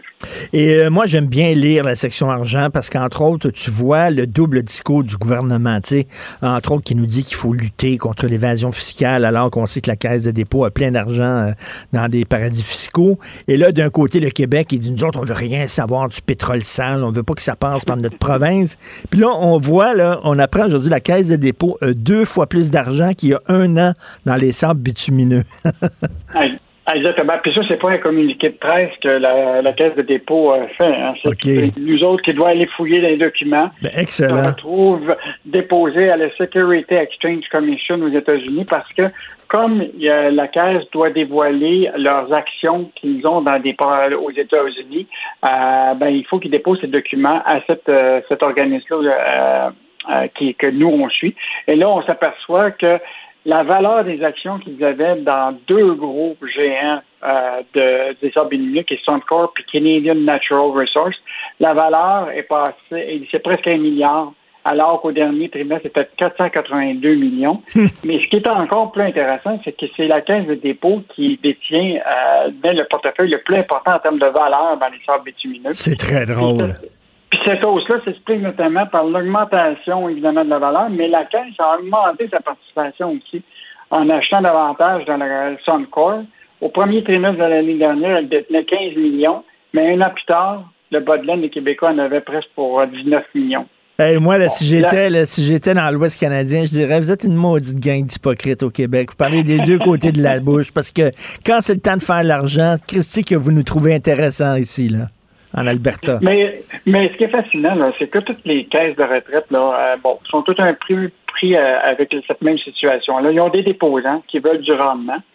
Puis de l'autre côté, il y a le discours euh, sociétal, tu sais, qu'il ne faudra pas investir dans des compagnies qui sont dans paradis fiscaux, pas investir dans des compagnies qui ont du pétrole, pas des Puis là, pourtant, c'est là qu'il y a du rendement. Tu sais, les compagnies là, comme Amazon, puis toutes les GAFA, là, qui ont ça dans les paradis fiscaux, là, T'as-tu vu leur, leur action? Euh, écoute, si tu étais un déposant, tu te dis comment ça se fait que tu n'as pas investi dans ces compagnies-là? Aujourd'hui, on aura plus de rendement. Mais le pétrole, ouais, c'est encore. euh, Mais tu sais, c'est-tu le, le début de la fin pour le pétrole? Là? Je veux juste te dire, hier, là, il y a eu euh, une grosse bataille qui s'est passée euh, à la cour de la haie là, euh, avec la- la- une compagnie qui est euh, qui s'appelle Shell là, et, et d'autres compagnies. Là, actuellement, là, il y a vraiment un, un débat. Là. Ils veulent vraiment s'assurer que les compagnies pétrolières puissent arriver à zéro tu comprends, tu sais, émissions pour Mm, mm, 2050. Écoute, c'est tout un défi. Là. Ben, tout à fait, mais, Euh, mais ça, c'est toujours le même vieux débat. hein. Est-ce que la caisse de dépôt doit être éthique ou elle doit faire des placements qui rapportent en se foutant un peu de l'éthique et de la morale? C'est un vieux débat. Et je veux aussi euh, dire aux gens de lire. Moi, j'aime beaucoup les textes sur les finances personnelles. Emmanuel Grill, euh, aujourd'hui, un texte super intéressant sur comment calculer notre ratio d'endettement. Est-ce que, comme famille, comme ménage, est-ce que vous êtes trop endetté? Elle vous dit comment euh, calculer le ratio d'endettement. C'est très intéressant sur la page, euh, page 28 du Journal de Montréal. Bonne job, Yves. Merci beaucoup. Hey, salut, à demain. Salut. Martino, souvent imité, mais jamais égalé. Vous écoutez Martino. Cube, Cube Radio. Alors, je discute avec Claude Villeneuve, chroniqueur au Journal de Montréal, Journal de Québec. Salut, Claude. Salut Richard. Alors, tu poses la question à 100 000 c'est-à-dire, est-ce qu'une fois la pandémie terminée, est-ce qu'on va garder nos bonnes habitudes hygiéniques? Est-ce qu'on va reprendre les vieilles poignées de main, les bisous, euh, ses joues? Euh, je sais pas. Toi, qu'est-ce que t'en penses? Ben, je disais, ça- ça- ce qui m'a inspiré ça, c'est que je disais ce matin un papier euh, la- qui, qui nous annonçait que la CN, CNESST, on a de la misère à prononcer celle-là, j'ai une de mes amis qui appelle ça la Knesset, j'ai expliqué que le Parlement israélien était pas aussi populaire que la CNESST ces temps-ci, mais euh, c'est ça, c'est que euh, bientôt on va lever la consigne euh, de devoir désinfecter les paniers d'épicerie. Euh, par exemple, certaines surfaces. Puis en fait, euh, qu'on va dire que c'est pas nécessaire de désinfecter après chaque utilisation, nettoyer une fois avec un savon par jour, c'est suffisant là, dans le contexte où de plus en plus, on sait que la COVID-19, ça circule surtout par l'air, puis pas tant par les surfaces, là, comme on, pouvait le penser au début. Mais ça m'a quand même amené à me demander, euh, tu sais, qu'est-ce qui va en rester là de la pandémie là? Tu sais, moi, j'ai l'impression qu'il y a des gens qui vont rester un peu germophobes là, après tout ce qu'on a vécu, un peu agoraphobes. Alors, euh, tu sais, est-ce que ça va reprendre les poignées de main? Est-ce qu'on va continuer se laver les mains Est-ce qu'on va continuer de porter le masque? Je pense qu'il y a beaucoup de gens qui se posent ces questions-là. Finalement, est-ce que- même de se demander qu'ils vont recevoir en fin de semaine quand ils vont avoir le droit. Est-ce qu'on va commencer à se comporter comme des Asiatiques? Parce que, tu sais, les Asiatiques, euh, euh, moi, je demeurais, euh, j'ai demeuré pendant deux ans dans un gros building dans le centre-ville et c'était beaucoup, beaucoup, beaucoup d'Asiatiques dans ce building-là. Et avant la pandémie, je te dis, là, puis quand, quand ils ont la grippe ou tout ça, ils portent le masque, là. Ça fait Ouais, partie de leurs habitudes. Quand on est malade, moi, je pense que c'est même une marque de courtoisie. qui Oui, devrait exactement. En fait, moi-même, je, je, je vais passer pour un extraterrestre, mais je le faisais. Quand, quand je suis enrhumé, quand je suis grippé, je porte un masque, là, puis ça, même avant la pandémie, là, je, pa- je passais pour un extraterrestre. Je pense que ça va être un geste qui va être mieux accepté. Ben, tu sais, parce que si tu penses pour un gars qui a peur des autres, alors qu'au contraire, t'es un gars qui veut protéger les autres. Ben c'est ça. En fait, j'avais commencé comme ça en 2009. J'avais j'avais fait le H1N1. Puis euh, ma soeur venait d'avoir un bébé, puis je voulais le prendre. J'étais allé m'acheter des masques à la pharmacie. Même ma, même ma famille trouvait que j'en faisais trop, mais tu vois, je pense que ça va être mieux accepté. Toutefois, le masque généralisé, porté toujours, euh, j'avais un peu froid dans le dos en entendant François Marquis, euh, tout le monde en parle, euh, euh, dimanche dernier, dire que, bon, le masque, porter le masque cet hiver, ça a permis de faire disparaître la grippe. Peut-être qu'on devrait penser à le garder. Euh, tu sais, je suis d'accord pour qu'on le porte dans un contexte où on peut être contagieux ou quelque chose comme ça, mais j'ai peur aussi d'un espèce de monde dystopique, là, un peu comme justement un film futuriste qui se passe dans une mégalopole asiatique, où on porterait toujours le masque, où on pourrait plus sourire, se saluer. Euh, tu sais, c'est important, là, le visage, pour communiquer.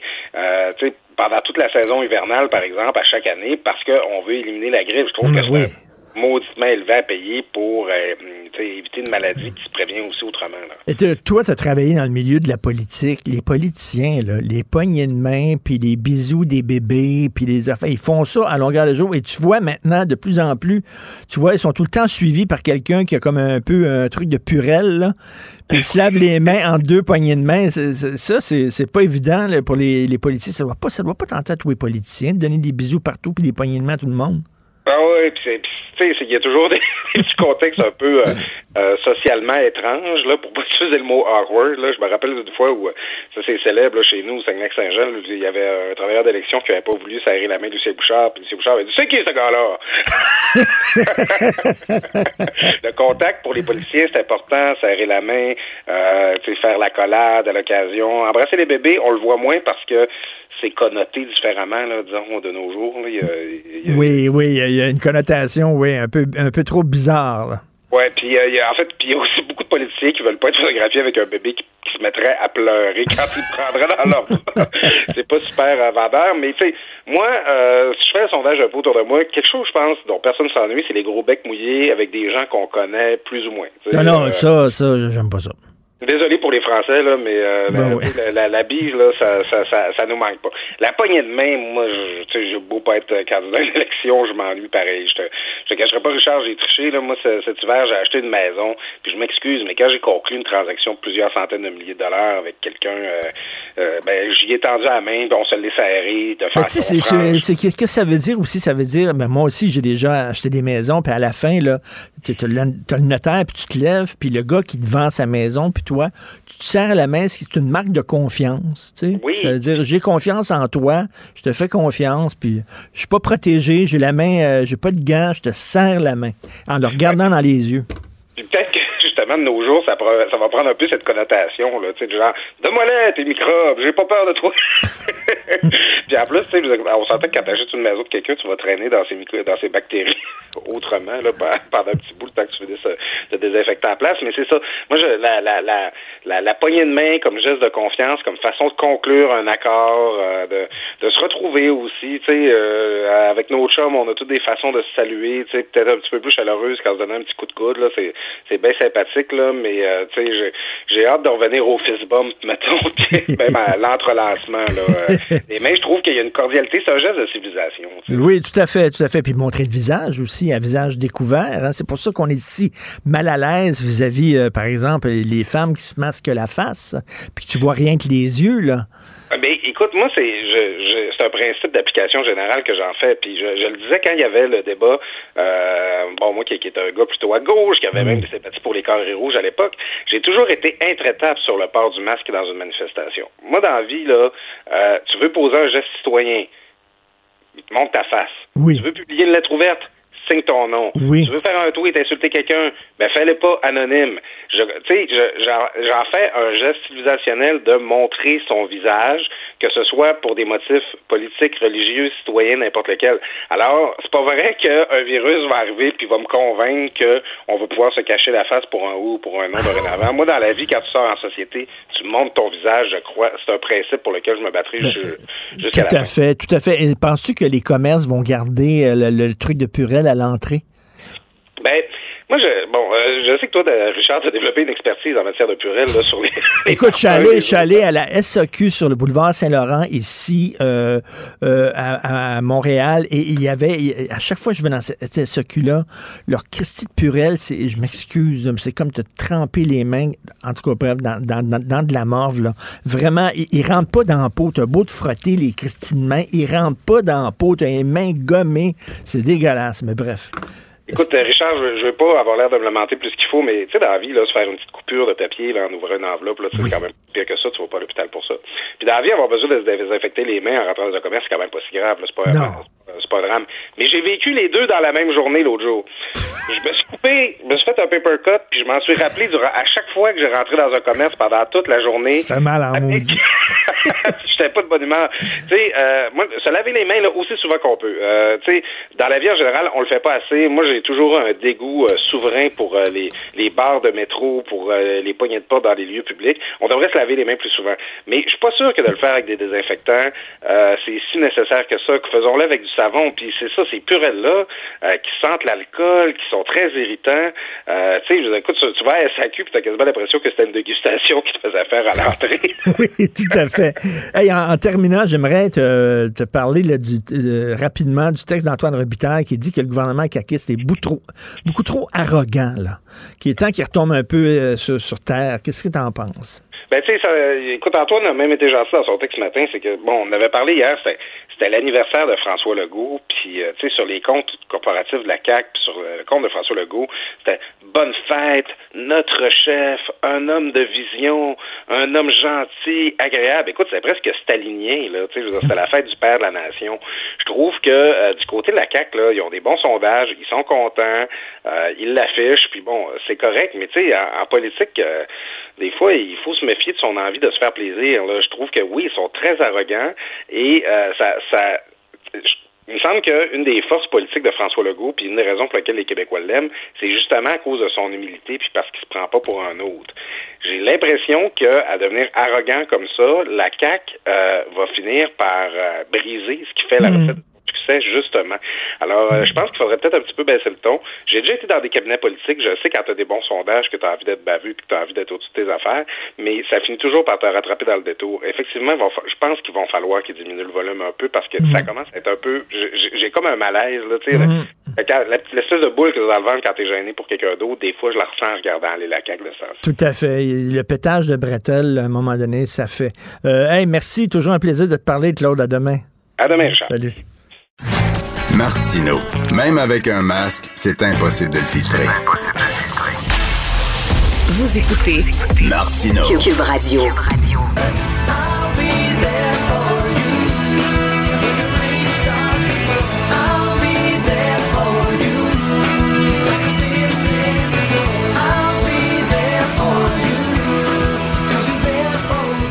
Si vous ne savez pas c'est quoi cette tune là vous demeurez sur Mars ou prenez votre pouce parce que vous êtes mort depuis longtemps.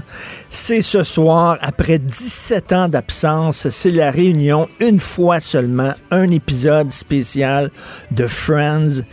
Une série télé, c'est pas rien qu'une série télé, c'est des chums. Seinfeld, là, c'est mon ami. Kramer, c'est mes amis. Puis quand je les voyais une fois par semaine, puis quand je les revois ces temps-ci, parce que j'ai la collection de Seinfeld, puis je regarde ça, c'est comme voir des vieux chums. On a une relation émotive avec ces personnages-là qui dépasse la simple série télé. Je suis très content d'en parler avec la comédienne Anne-Marie Binette et fan finie de la série Friends. Salut Anne-Marie. Salut, ça va bien? Très bien. Est-ce que tu es d'accord avec moi? C'est des chums?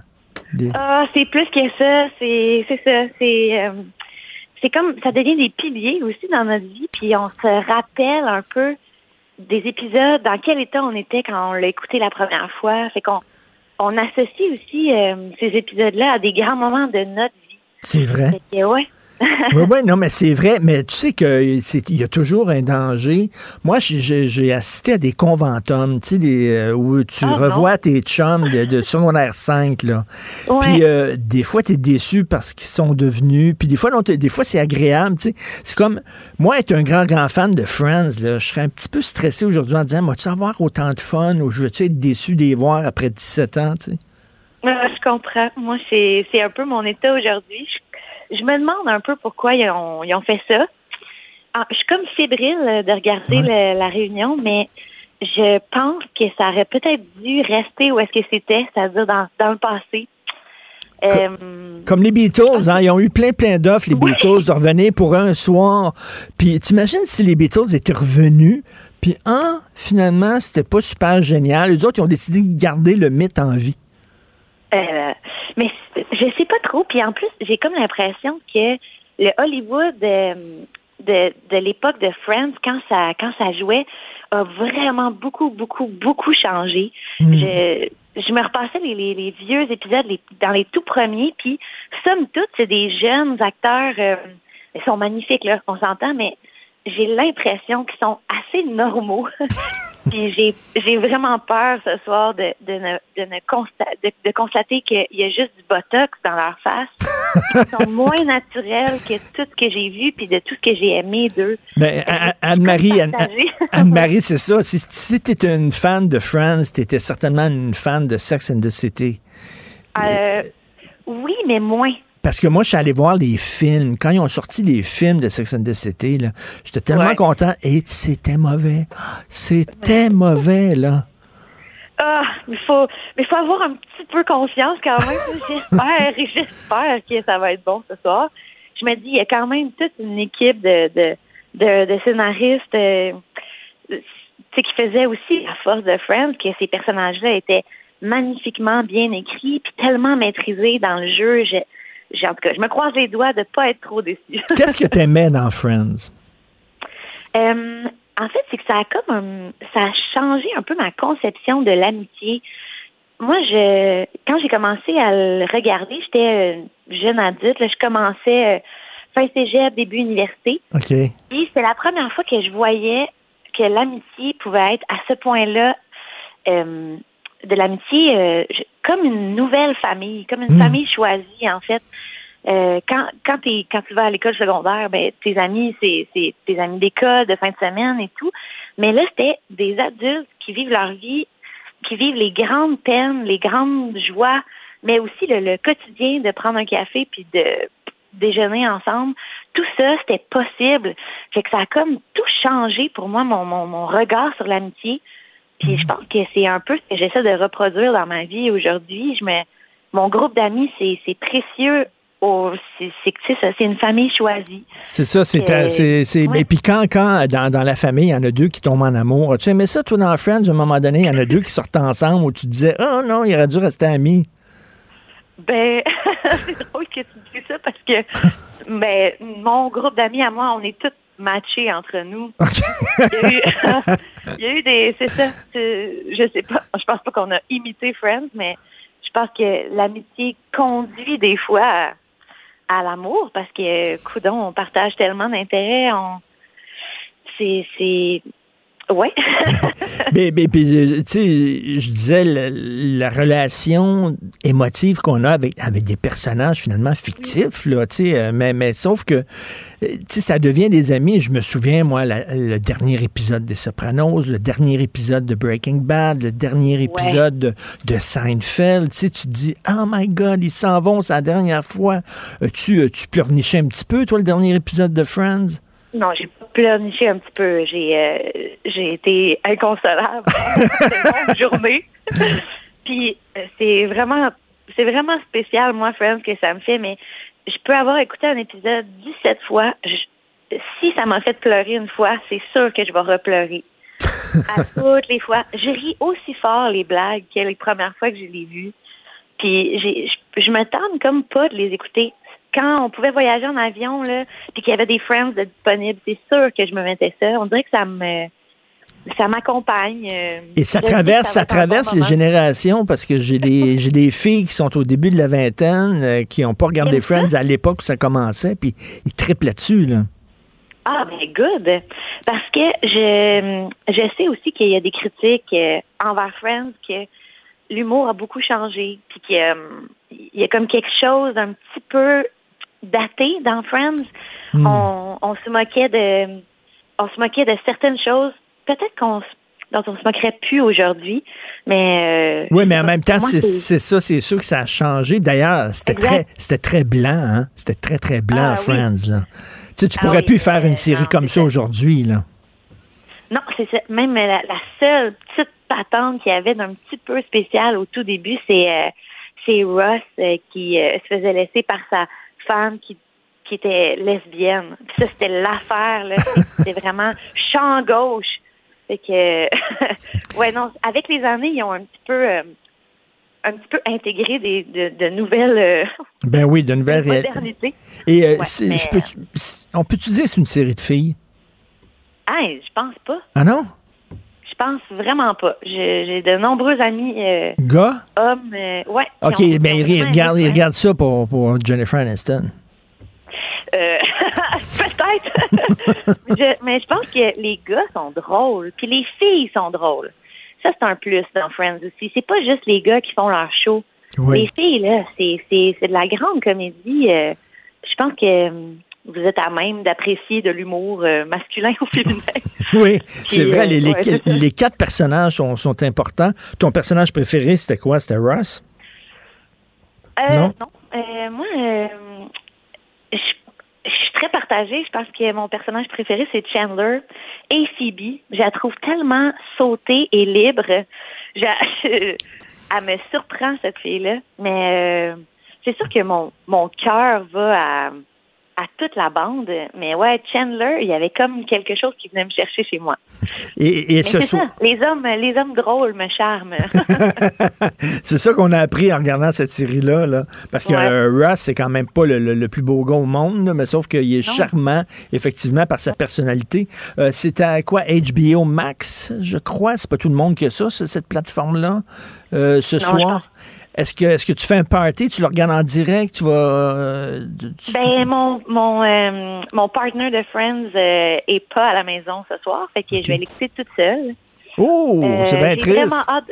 Ouais, j'ai comme hâte de l'écouter en gang. Ben oui. C'est pas super facile en ce moment, c'est que je vais l'écouter probablement en en, chattant un peu avec d'autres.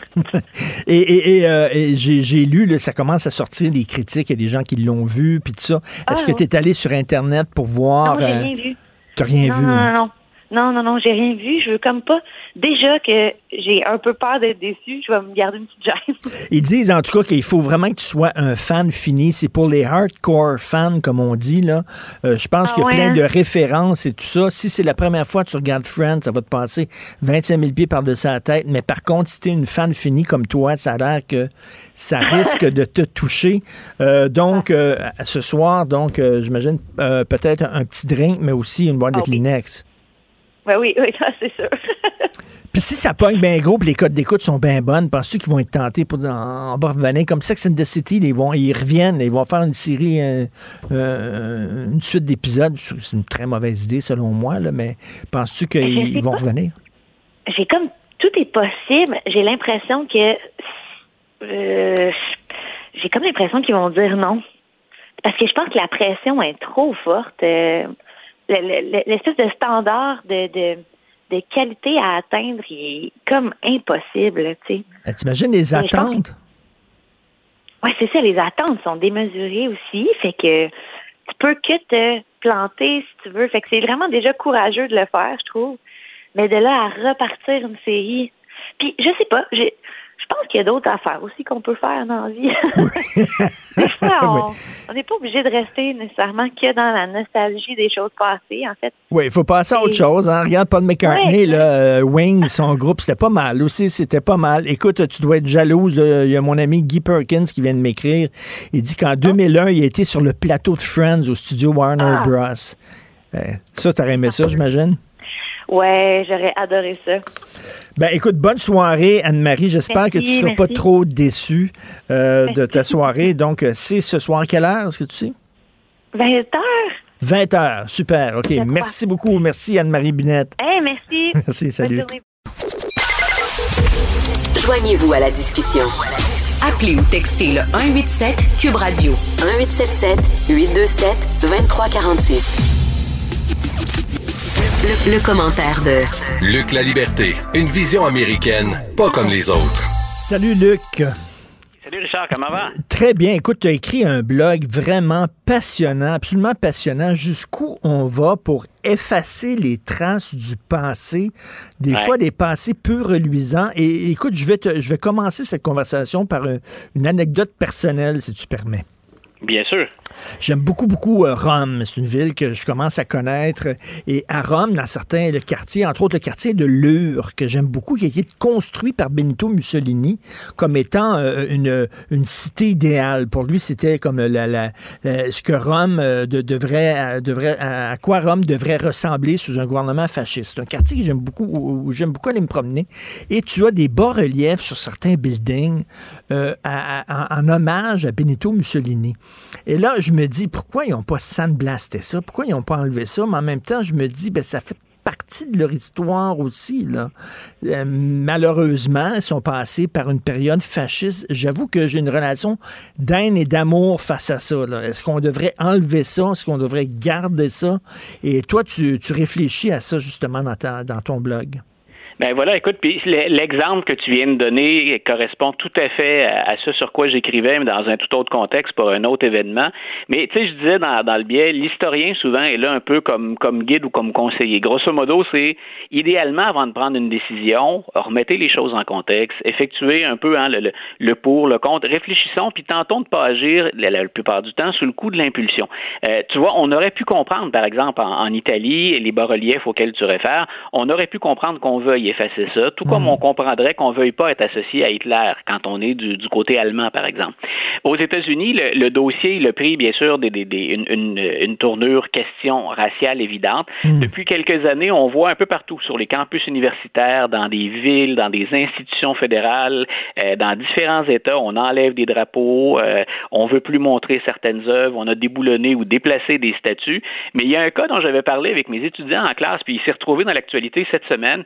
Euh, c'est Stone Mountain, qui est un parc euh, en, en Georgie, qui est un, parc qui est le principal attrait touristique de la Georgie, mais qui est un parc dans une petite ville, Stone Mountain, là, en, banlieue d'Atlanta, où les gens vont souvent pique-niquer, se divertir, faire du vélo. Euh, pourquoi Stone Mountain et s'invite dans notre discussion sur la question raciale? Stone Mountain, c'est bien sûr le nom le dit, hein, c'est cette petite montagne de roc qui est là.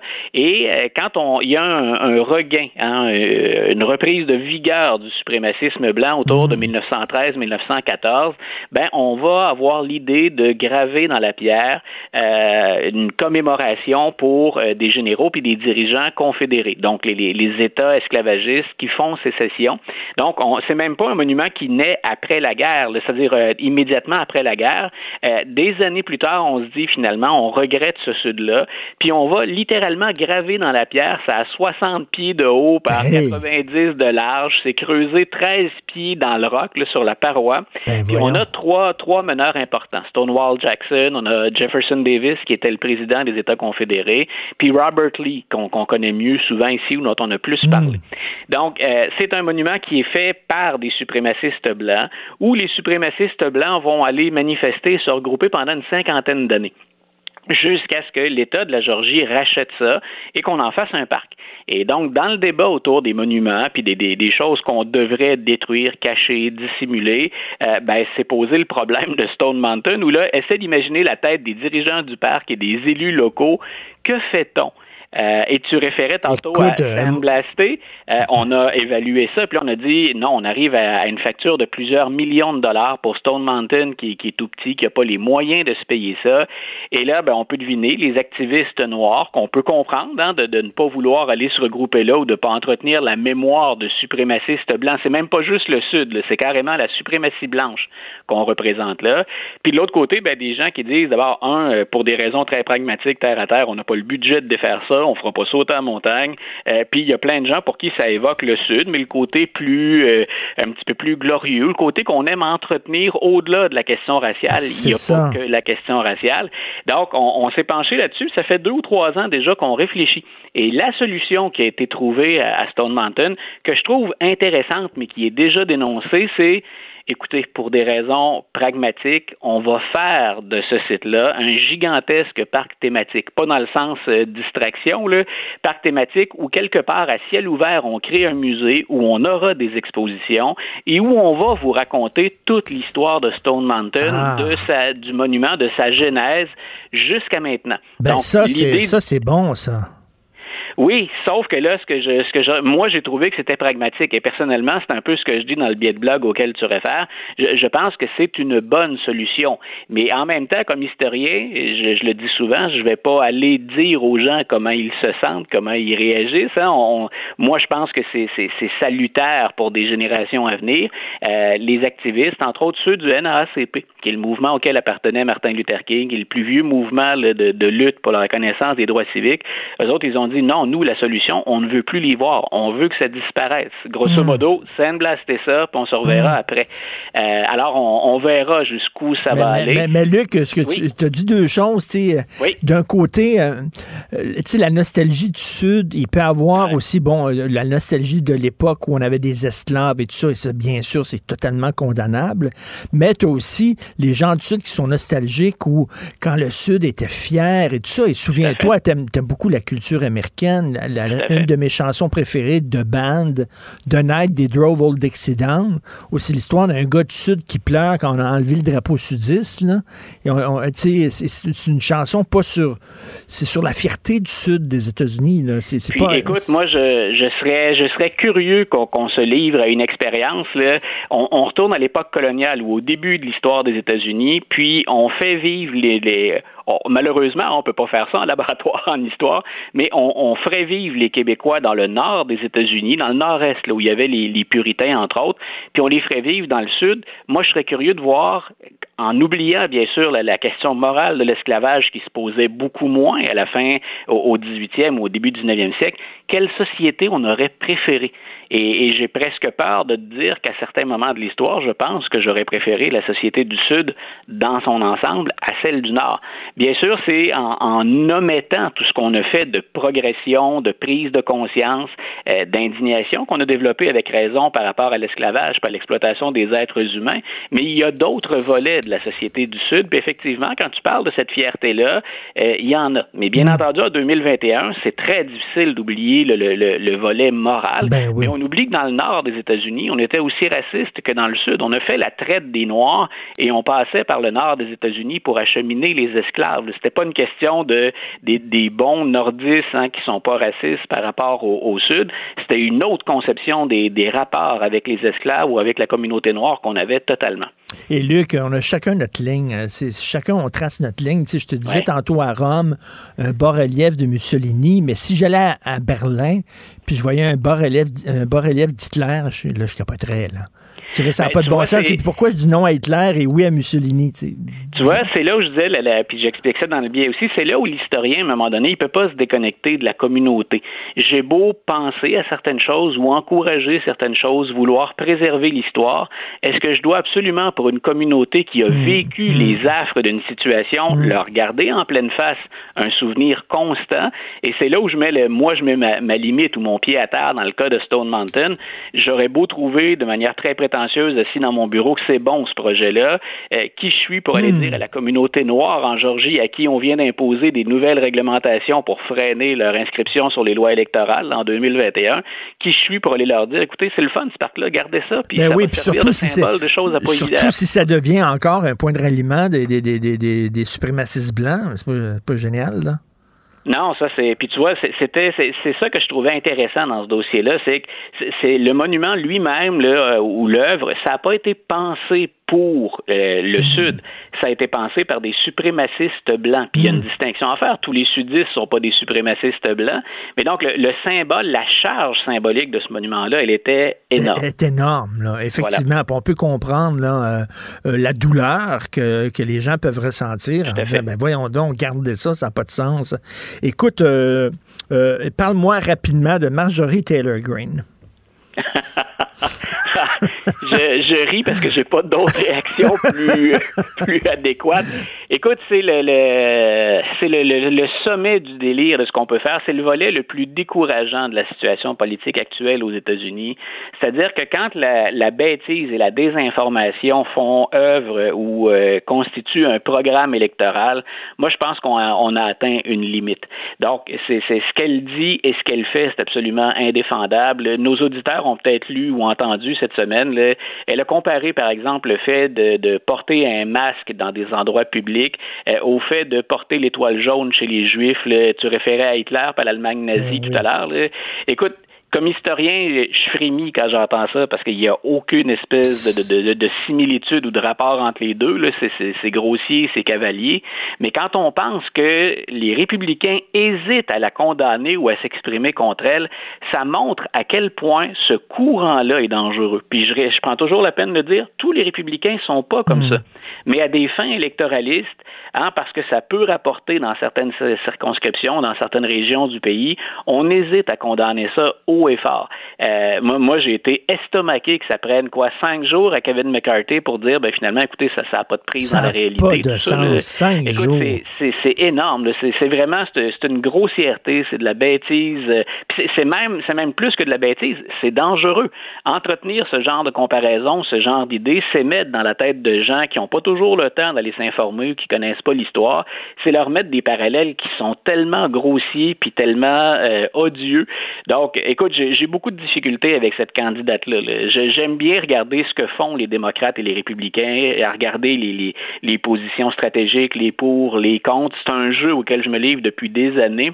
Mais je veux dire, là, on est dans une autre dimension complètement. Là. C'est, on, on est hors de la réalité. Et tant Oh. aussi longtemps que ce courant-là a une prise sur des élus, on parle pas de marginaux là, sur le web. Euh, on, on parle de gens qui siègent maintenant à la Chambre des représentants, qui ont un poids sur des décisions. Moi, je trouve qu'on on est en terrain très, très glissant et très dangereux. honte aux républicains. Et euh, ce soir, c'est le, écoute, en 30 secondes, c'est le, Oui. le retour de Friends, on le sait, euh, après Oui. 17 ans d'absence. C'est quoi ta série, toi? Ta série que tu as dans le cœur, qui te fait triper, que tu revois régulièrement? Oh mon Dieu, il y en a plusieurs. Ma série, ma grande série à moi, c'est de West Wing, à la Ouais, Maison Blanche. ouais. C'est, un peu trop progressiste à mon goût, là, au sens, c'est, les valeurs morales. Il y a un peu de guimauve autour de ça, mais il n'y a pas d'équivalent pour comprendre le jeu politique américain que de West Wing ou à la Maison Blanche. Tout à fait. Et ce que j'aime de The West Wing, c'est que ça prend les, les gens, euh, ça prend les spectateurs pour des êtres intelligents. Ça prend du Oui, temps avant de comprendre le lingo, la façon dont ils parlent, avant de, de, Ouais. de rentrer dans la série. Ça prend du temps, justement. On te, on te dort pas la pilule. On dit fais un effort.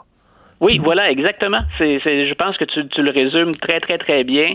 Euh, on on t'explique pas ça en pensant que tu n'es pas capable d'y accéder. Euh, puis en même temps, pour ceux qui, même en 2021, même si la, entre guillemets, la game a changé, si vous voulez voir un peu le genre de ficelle qui, qu'on doit tirer à Washington, la complexité de la machine, du système, des groupes de pression, je pense que ça vaut, ça mérite encore un détour. Tout à fait. Martin Sheen for President. Merci, Luc La Liberté. Merci. Salut Richard. Ben oui, on le sait. Martineau, ça n'a pas de bon sens comme il est bon. Vous écoutez Martineau. Cube Radio.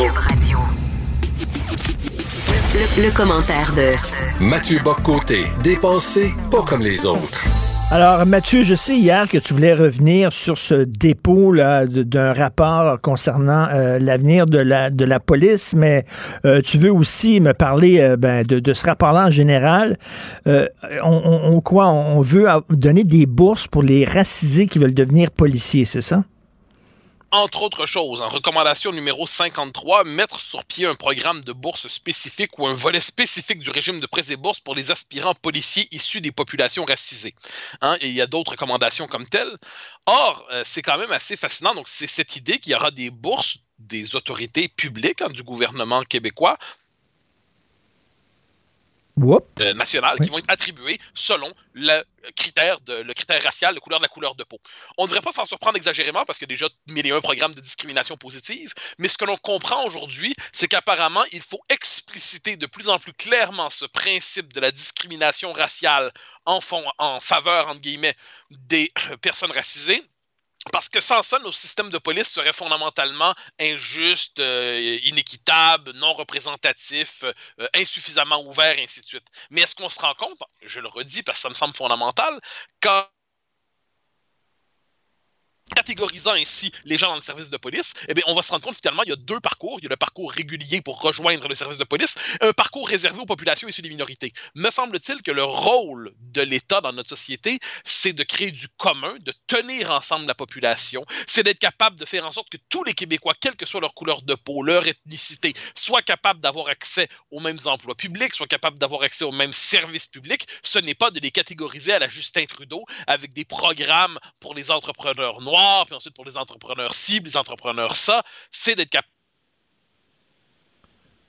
tenir ensemble une société autour, au nom, euh, au-delà de la couleur de peau. Mais non, manifestement, dans ce rapport, le gouvernement du Québec, euh, on invite le gouvernement du Québec à se soumettre à cette logique. En fait, l'idée, l'idée de la discrimination positive, c'est de dire qu'on a un retard à rattraper. Là. Il, faut, il faut donner comme un, un, un coup, euh, c'est-à-dire en, en privilégiant effectivement des, des, des gens des, des, minorités. Puis après ça, ben, les gens des minorités vont se, se reconnaître dans, dans, au sein du, de la police parce qu'ils vont en avoir qui, comme eux autres qui ont la même couleur de peau. Donc, après ça, ça va les encourager à y aller. On n'aurait plus besoin de discrimination positive.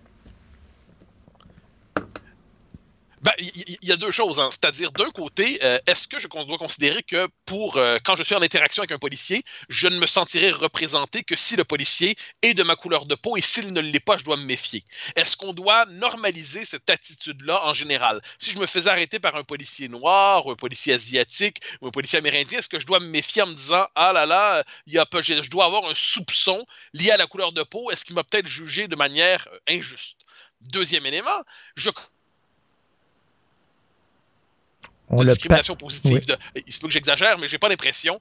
euh, un- oui, euh, qui, est temporaire. On prétend installer ça de manière temporaire, mais dans les faits, rien n'est plus euh, durable qu'un programme temporaire dans nos sociétés.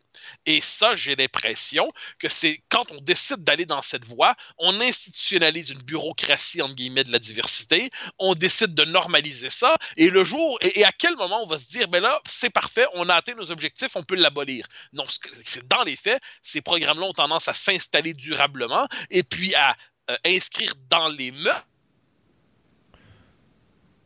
Psychologie qui veut qu'on doive d'abord juger les gens selon, encore une fois, l'ethnicité ou la race plutôt que selon leur, euh, le- le- le- le- leur parcours individuel, quel qu'il soit. Donc non, moi je pense que ces programmes-là sont, sont, sont- en fait, ils sont jamais temporaires. Et c'est ça le problème. C'est pas des programmes sur une génération où on se dirait ça va changer. Puis en plus, à la rigueur, aux États-Unis, encore une fois, même si on peut avoir des réserves là-dessus, on peut comprendre.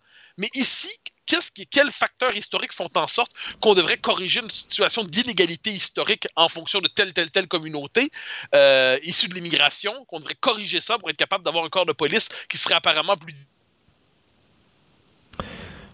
Québec n'a pas du tout la même sociologie que la sociologie américaine.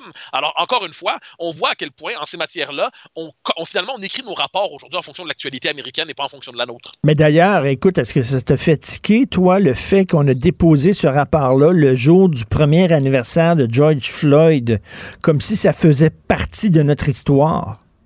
Ben moi, je trouve ça, en fait, c'est là-dessus, on est en train, on, vit au rythme mental des États-Unis. hein. On, pense en fonction de leur actualité, on pense en fonction de ce qui leur arrive. Or, faut-il rappeler, moi, c'est une chose qui me, qui ne cesse de me ce qui s'est passé pour George Floyd, c'est terrible. Je pense que parce qu'on a vu les images et que l'être humain voit en son prochain avec raison toujours. ben, il voit quelqu'un qui, qui- il le voit dans sa souffrance, il le voit dans, dans- dans sa douleur, il le voit dans son, son sort tragique. On a tous été bouleversés par ça. Mais ensuite, les capacités de discernement élémentaire devraient nous rappeler que ça s'est passé, comme de dire, à Minneapolis, au Minnesota, aux États-Unis. Mm. Pas à Montréal, au Québec, au Canada. hein. J'ai j'ai même rajouté Canada. Donc, ça s'est pas passé ici. Donc, à quel moment la police montréalaise ou les services de policiers au Québec doivent-ils s'accuser des dérives Minnesota?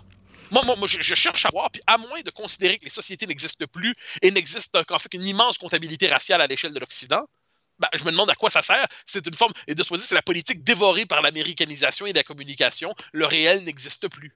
Ben, c'est ça, la police aux États-Unis, c'est pas la police ici. Le racisme aux États-Unis, c'est pas le racisme ici. Les relations avec les armes à feu aux États-Unis, c'est pas la même chose qu'ici. Il va falloir se rendre compte que les États-Unis, c'est un pays étranger qui n'a pas la même culture, la même histoire que nous. Et le problème, c'est qu'on fait comme eux. Hein, moi, ça, ça- me frappe, c'est-à-dire qu'il y a une espèce de, de désir d'imitation. Euh, on, on a l'impression, c'est le rapport trouble des, je dirais presque, c'est la, la puissance d'inspiration des États-Unis dans les sociétés modernes. hein. C'est-à-dire, c'est comme si plus que les États-Unis, c'est la société moderne par excellence. hein. Le pays qui s'est voulu fonder à partir du grand élan de la modernité, euh, même s'il y avait le, noyau euh, des 13 colonies, le noyau britannique, le noyau, le noyau, anglais, pour le dire comme ça, ça se veut le pays qui incarne la modernité. Donc, chaque fois qu'il se passe quelque chose aux États-Unis, on se sent en décalage par rapport à eux. On se sent décalé par rapport aux États-Unis. Europe, on a quelquefois l'impression qu'on se dit si ça se fait aux États-Unis, il faut donc le faire ici. Or, me semble-t-il qu'aujourd'hui, je pense qu'on entre dans une logique presque du contre-modèle. Moi, personnellement, j'ai pas envie de prendre mes modèles à Paris, à Londres, à Berlin, à Varsovie, euh, à Dublin, euh, ou, ou à Ottawa, ou New York. Moi, je veux le prendre à Québec. Moi, je pense qu'on doit se construire en fonction de nous-mêmes. Mais en dernière instance, j'ai l'impression qu'aujourd'hui, la, la société québécoise, pour se protéger euh, de cette espèce de tendance, devrait se rappeler un peu son appartenance, ne serait-ce que par le souvenir au vieux monde. Au vieux monde. On s'est souvent vu, nous, comme le pont entre le vieux monde et le nouveau monde. Un peu de ce que deviennent les États-Unis, parce que c'est devenu ça, le modèle est devenu un contre-modèle. C'est une société hyper violente, c'est une société où les armes à feu sont partout, c'est une société où les tueries sont régulières, c'est une société où les tensions entre les groupes sont euh, particulièrement euh, violentes et constantes et quotidiennes. Que, je, par ailleurs, c'est un pays avec un génie incroyable, des capacités techniques, des capacités industrielles, des capacités scientifiques, mais sur le plan de l'organisation sociale, me semble que c'est pas particulièrement recommandable. Je, je vois pas pourquoi je voudrais importer ici une logique à l'américaine qui provoque ce que l'on sait, euh, sinon par une forme d'américanisation notre Tout à fait. intelligence pour ressembler aux voisins. Tout à fait, tout à fait. Merci beaucoup, Mathieu. À demain. Salut, bonne journée. Si c'est vrai qu'on aime autant qu'on déteste, Martineau, C'est sûrement l'animateur le plus aimé au Québec. Vous écoutez Martineau. Cube Radio. Le, le commentaire de Emmanuel Latraverse. Des analyses politiques pas comme les autres. Alors, Emmanuel, avant de se parler de vaccination, une nouvelle de dernière heure, là, finalement, la Cour suprême euh, a accepté d'entendre la cause d'Alexandre Bissonnette, le, tueur de la Grande Mosquée de Québec. Il euh, contestait euh, finalement euh, sa sentence parce qu'on le- on le- l'empêchait d'aller en appel après 25 ans. C'était une disposition qui avait été votée, tu te souviens, par le gouvernement Harper, où on disait, tu tues une personne, ça va prendre 25 ans avant d'aller en appel, t'en tues deux, ça va prendre 50 ans, t'en tues trois, ça va prendre 75 ans.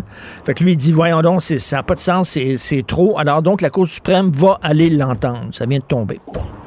Oui, et c'est pas surprenant, je pense, parce que cette idée des peines consécutives euh, a été souvent remise en question, a été critiquée comme une atteinte euh, aux droits fondamentaux, à la charte, etc. Et donc, dans cet enjeu-là, moi, je comprends la, la, la déception profonde là, des familles, des victimes, de la communauté euh, musulmane qui voyaient dans la peine qui avait été imposée à Bissonnette une peine exemplaire à Mm. cause du caractère haineux euh, du crime.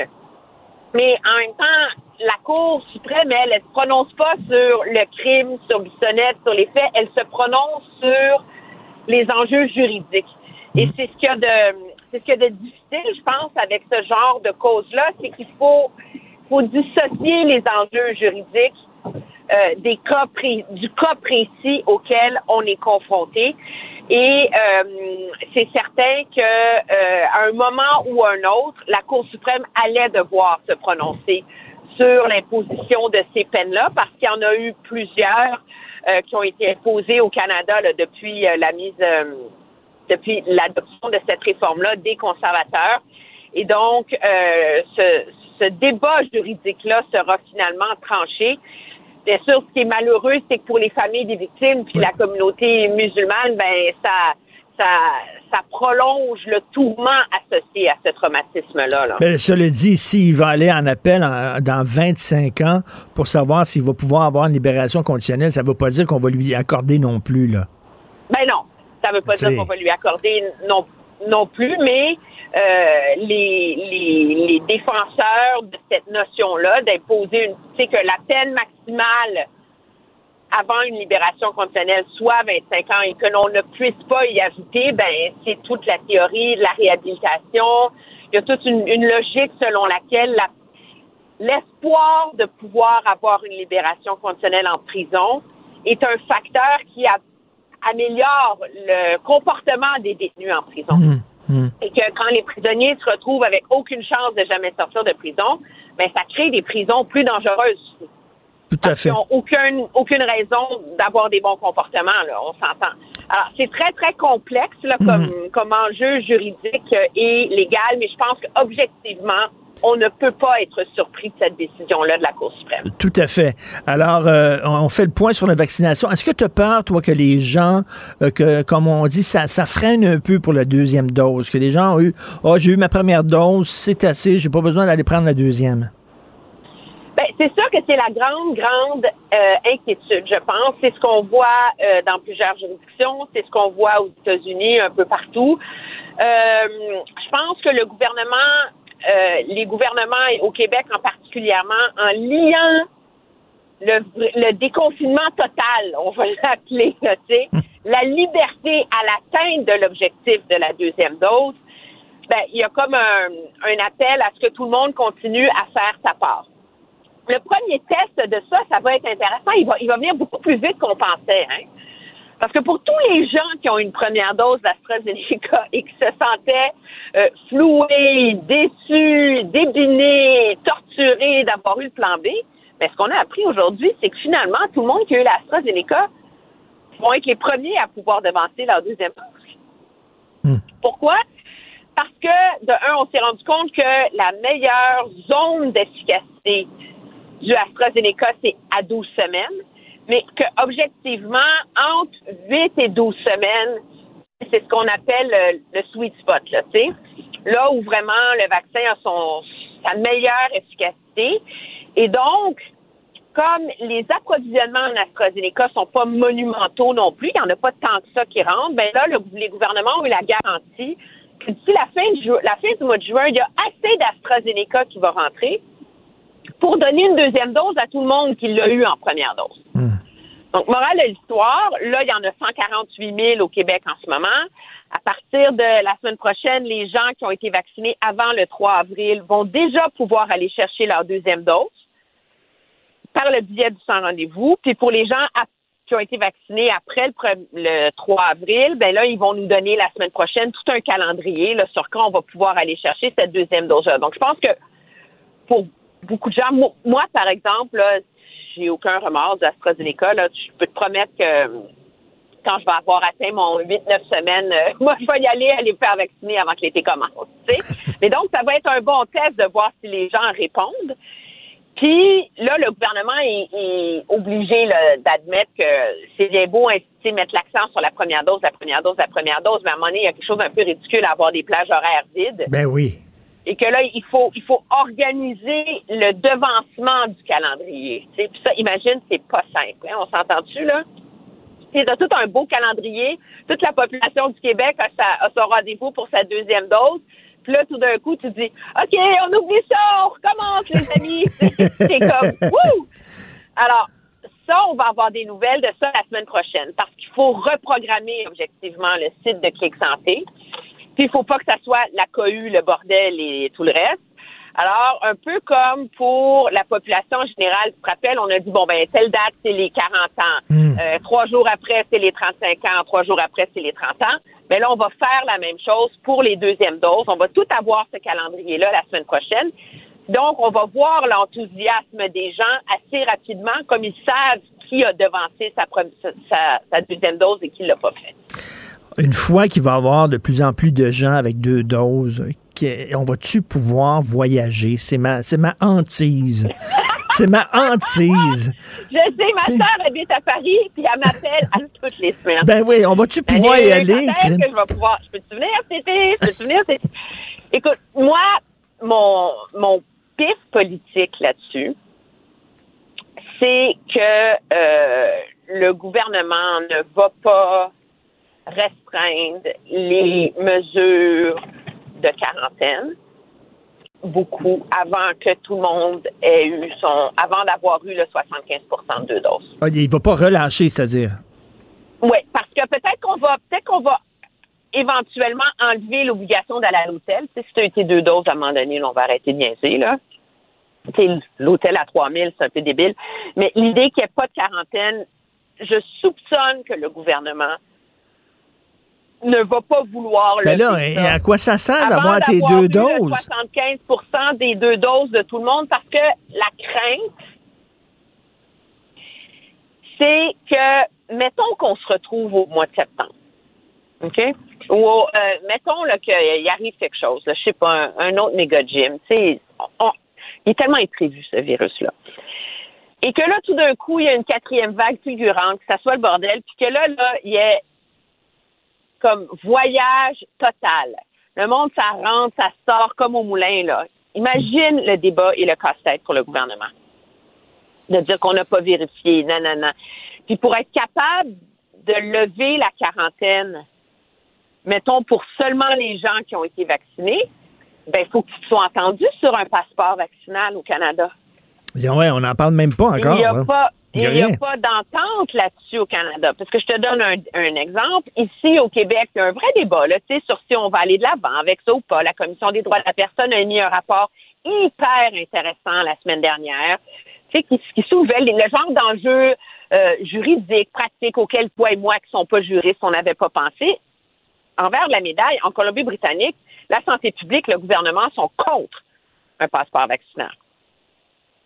Alors, il y, a un, il y a un gros travail d'arrimage là, philosophique à faire à l'échelle du pays avant de pouvoir aller de l'avant avec ça. Alors, tu te rends compte, là, donc tu as des enjeux politiques pour le gouvernement de prise de risque, d'opinion publique, plus tu as vraiment un côté logistique à régler dans la fédération autour de ça. Et le gouvernement est pas prêt à aller de l'avant avec ça. Donc, sérieusement, peut-être qu'au mois d'août, tu vas pouvoir partir en voyage. J'ai réservé Mais hier mon hôtel. J'ai réservé hier mon hôtel à Paris pour juillet, fin juillet. Non. Oh non. boy! Je te trouve. Mais, yeah. Mais Je peux annuler, je peux annuler une semaine à l'avance qu'ils m'ont dit, là, Mathieu. Bon, ben, c'est ça. Mais moi, si j'étais toi, je me préparais un problème. Mettons que nous, on a reporté Disney l'an dernier. Ouais. On était sous en Californie. Puis là, on, on l'a reporté encore. Cette année. On va dire, regarde, là, on va y aller quand tout ça va être réglé, là, puis ça va être fini. Euh, OK. Écoute, euh, Jody, Jody Wilson Raybould qui a, fait, que- qui a fait tomber la motion du Bloc québécois euh, concernant une reconnaissance là, de notre, euh, de notre euh, notion de qu'on forme une nation francophone. T'en penses quoi? Ben, elle sera honnie, elle est honnie au Québec et elle sera célébrée par les chroniqueurs du National Post et du Globe and Mail comme étant la seule élue responsable au Canada. Moi, ce que je suis, euh, suis d'accord. ok, C'est-tu la nouvelle, excuse-moi, c'est-tu motion-là. la nouvelle Elijah Wa- Harper qui a fait tomber euh, Meach, là? Ah, c'est la nouvelle, ouais, peut-être, ou certains. euh, mais il y a un problème. Euh, Je pense qu'il faut être capable de dire qu'on est d'accord philosophiquement avec cette motion-là. Mais de dire qu'il y a un problème à un moment donné. À dire qu'une province décide qu'elle sort de son chapeau, OK? Une guidée juridique à laquelle personne n'a pensé au travers 30 ans de déchirement constitutionnel. Et que parce qu'on dit que c'est bon puis c'est le fun, que la Chambre des communes va se lever, il y a 338 élus à la Chambre des communes. Eux autres, ils rentrent au caucus hier. Leur chef leur dit Écoute, les amis, vous prenez votre trou, là. Il y a une petite affaire qui va être changée dans la Constitution. Là. Nous, on dit oui, là, puis il n'y a pas un chat qui y pense. Vous n'avez pas le droit de réfléchir. Vous n'avez pas le droit de vous informer. On n'a pas, on n'entend pas, là. Bing bang, shabang, on traite ça en trois minutes. Je veux dire, si c'est ça le parlementarisme, là, mais à quoi ça sert d'avoir des députés? À quoi ça sert d'avoir un parlement? Je veux dire, c'est est-ce que on pense que c'est, tu sais, il y a beaucoup d'experts, de constitutionnalistes qui disent que oui, le Québec a le pouvoir, mais il y en a d'autres qui sont aussi éminents, qui émettent des doutes, qui sont légitimes autour de ça. Je veux dire, tout n'est pas une partie d'échec politique dans la vie. Puis je comprends un député de dire minute, les amis, là. Tu sais, là, on, on charrie tout le monde, là. Tu sais, à, à se- à- politiquement, c'est sûr que tout le monde est d'accord, puis de dire on veut pas euh, faire de peine au Québec, puis il y a les élections qui s'en viennent, puis de toute façon, ça change rien. Mais dans la mesure où le ministre responsable, Simon Jolin Barrette, dit que ça a une portée légale, ce changement-là dans la Constitution, puis que le premier ministre du Canada dit que c'est purement symbolique, est-ce que juste ça, là, c'est pas assez pour nous allumer au fait que ça mérite peut-être un débat, réflexion, plus que se lever après la période des questions, lire un texte, dire OK, merci, bonsoir. Fait que tu comprends un peu le, le Canada anglais de dire WTF, là. Ben, je veux dire, moi, je, je, je comprends, je comprends les, les, les analystes disent, est-ce qu'on peut prendre le temps d'y penser, de l'étudier et de le comprendre? Je suis absolument pas d'accord avec le déchirage de chemise, euh, manche canadien, euh, de, des, chroniqueurs anglo qui accusent euh, euh, François Legault d'être un crypto-souverainiste et euh, et le Québec d'être une, suprématie francophone et qu'on persécute notre minorité dire, c'est du délire de Canadiens anglais qui comprend rien au Québec. Mais de dire que ça mérite une réflexion, une étude, un tu sais, plus que le silence, que la. Chambre des tu sais, que le Parlement reconnaisse ça, ben, il me semble que ça, c'est pas, c'est pas complètement cinglé, là, tu sais. Tout à fait. Merci beaucoup, Emmanuel. Bonne Ça fait journée. plaisir, au revoir. Salut. Tu sais que c'est euh, Friends euh, ce soir, les- l'émission. C'est quoi? Non, mais c'est quoi ta série, toi? Don't care. Ta série. Ta série? Ah, ça a été euh, Breaking Bad, je pense. Ouais, ouais. Moi qui, a, qui a révolutionné le genre puis la qualité de l'écriture. Achille aussi, Breaking Bad? Un épisode. Ben oui. Je pense sur 39, là. Je sais pas, il y a eu 3, 4 saisons. euh, mais il y a un épisode, moi, que j'ai trouvé plate. La mouche. La mouche. Dans le laboratoire. Dans. dans Mais, mais c'est expérimental. Ouais, ouais, il y a un gars qui cherche chose, une mouche. Mais ça marchait pas. C'est tout, pendant Non, une heure. Mais, mais tout le reste était extraordinaire. Ah ouais. les, les comédiens, les, le- le- les scénaristes, là, vraiment, ça a été. euh, après, c'est Friends. Alors, tu veux nous parler de quoi, mon cher ami? Euh, à midi, on aura Sylvain Gaudreau, qui a déjà été ministre des Transports. Qu'est-ce que ça prend? Je sais pas si tu as entendu hier, le maire Pilon de euh, Vaudreuil-Dorion, qui a planté le ministère des Transports. Écoute, on va mettre 300 millions pour le tenir debout, ce pont-là, le pont de l'île aux Tourtes. Ça va en coûter 600 pour le reconstruire. C'est pas grave. Tu sais, il y a... Ça fait 16 ans qu'il dit, lui, qu'il dit, dit qu'il y a un plus de problème. 16 ans. Puis, tu sais, il y a à peu près 8000 employés au ministère des Transports. Qu'est-ce qu'ils font de leur journée? Là, j'ai sorti le nombre, je suis allé sur le site, le nombre de structures fermées. Il y en a 72. Puis, il n'y a pas de date à savoir quand est-ce qu'on va les réparer et les rouvrir. Puis, après, pas. Là-dessus, il y a des structures en travaux majeurs. 400. Des, trava- des structures qui ont besoin de travaux de remplacement. 365. Là, tu dis, c'est qu'est-ce que vous faites de vos journées? Es-tu propriétaire, toi, t'es locataire? Propriétaire de? De ta maison? Ben oui, j'ai un, manoir, moi, j'ai un, un château. Là. Ben, quand tu es propriétaire d'une maison, tu le sais, il faut régulièrement que tu Ah fasses des travaux. Euh, un été, c'est le balcon. L'été d'après, c'est la Tout terrasse. L'été d'après-. Sinon, tout tombe en même temps. Ouais. Mais là, ça n'a pas été fait. Comme mais- toi, tu pas fait des travaux sur toi. Par Sur regarde, moi? Tu as le cul à terre. Non, euh, je le sais. Mais euh, cet été, j'y vais. Là, je me fais tout euh, reflet boxé. Ah, tu sais euh, qu'hier, hier, en sortant d'ici, j'ai appelé mon médecin. J'ai un rendez-vous pour une colonoscopie. Bravo. Je vais le voir parce que tu m'as fait peur. Tant mieux. Tant mieux. Puis en même temps, il peut réparer tes plombages parce qu'il passe par l'autre bout s'il travaille bien. Euh, donc, à 11h, Régent Tremblay sur le Canadien de Montréal. La culture du Canadien de Montréal. Puis en passant, au lieu d'offrir les, les places, ils joueront pas samedi. Mais à tout hasard, là, que les Maple Leafs s'enfargent euh, ce soir, puis qu'il y a un sixième match, oui. ben, Molson et le CH offrent les 2500 places aux détenteurs d'un billet de saison, pas aux travailleurs de la santé. Fait que Jeff Molson, s'il attrape la COVID, ou s'il avait attrapé la COVID, il aurait préféré être soigné par un détenteur de billets de saison que par un, un médecin ou une infirmière. Super citoyen corporatif. Vraiment, on le félicite encore une fois, les anglo fédéralistes de service. Et euh, tantôt, on a... Fait que la- Jean Tremblay lui dit il faut que Bergevin saute. là. ah non, euh, ça n'a pas d'allure. là. Tu sais, Il y a ça. Il y a Trevor Timmons qui parle pas français. Puis, euh, puis on, on oublie qu'il y a juste un maudit Québécois dans l'alignement, c'est Philippe Dano. Drouin, il est blessé. Coin, coin. Coin, coin. Hey, ça nous prend quoi, là, pour Après? allumer? Fait que c'est ça. Puis tantôt, la CAQ, puis aussi la réaction. On va euh, avoir des réactions à la décision d'entendre euh, Alexandre Bissonnette. Pourquoi, pourquoi encore? Pourquoi lui, il purge pas sa peine? Il a tué du monde. Non, mais il dit qu'après 25 ans, il va avoir le droit d'aller en appel, puis, puis on y accordera pas son appel. C'est théorique, tout ça. là. Mais on va t'écouter. Ça ressemble à ça, puis c'est gratis. C'est gratis. Je vous le rappelle. Fait que, euh, écoute, euh, tu te sens bien depuis, depuis, depuis de polypes? Depuis qu'ils les ont enlevés? Depuis que je me sens moins lourd. Tu sens moins lourd? Écoute, ils Tu, sortent- tu ballonnes moins? ils sortent- non, non, mais niaise pas avec les polypes. C'est l'affaire la plus insignifiante, insignifiante qui fait le plus peur. Entre autres. J'y vais, là. Je vais aller voir mon médecin pour mon, mon, mon truc euh, annuel, mon examen annuel que j'ai pas fait depuis 5 ans. Donc, c'est. euh, Puis après ça, il va me donner rendez-vous pour la colonoscopie.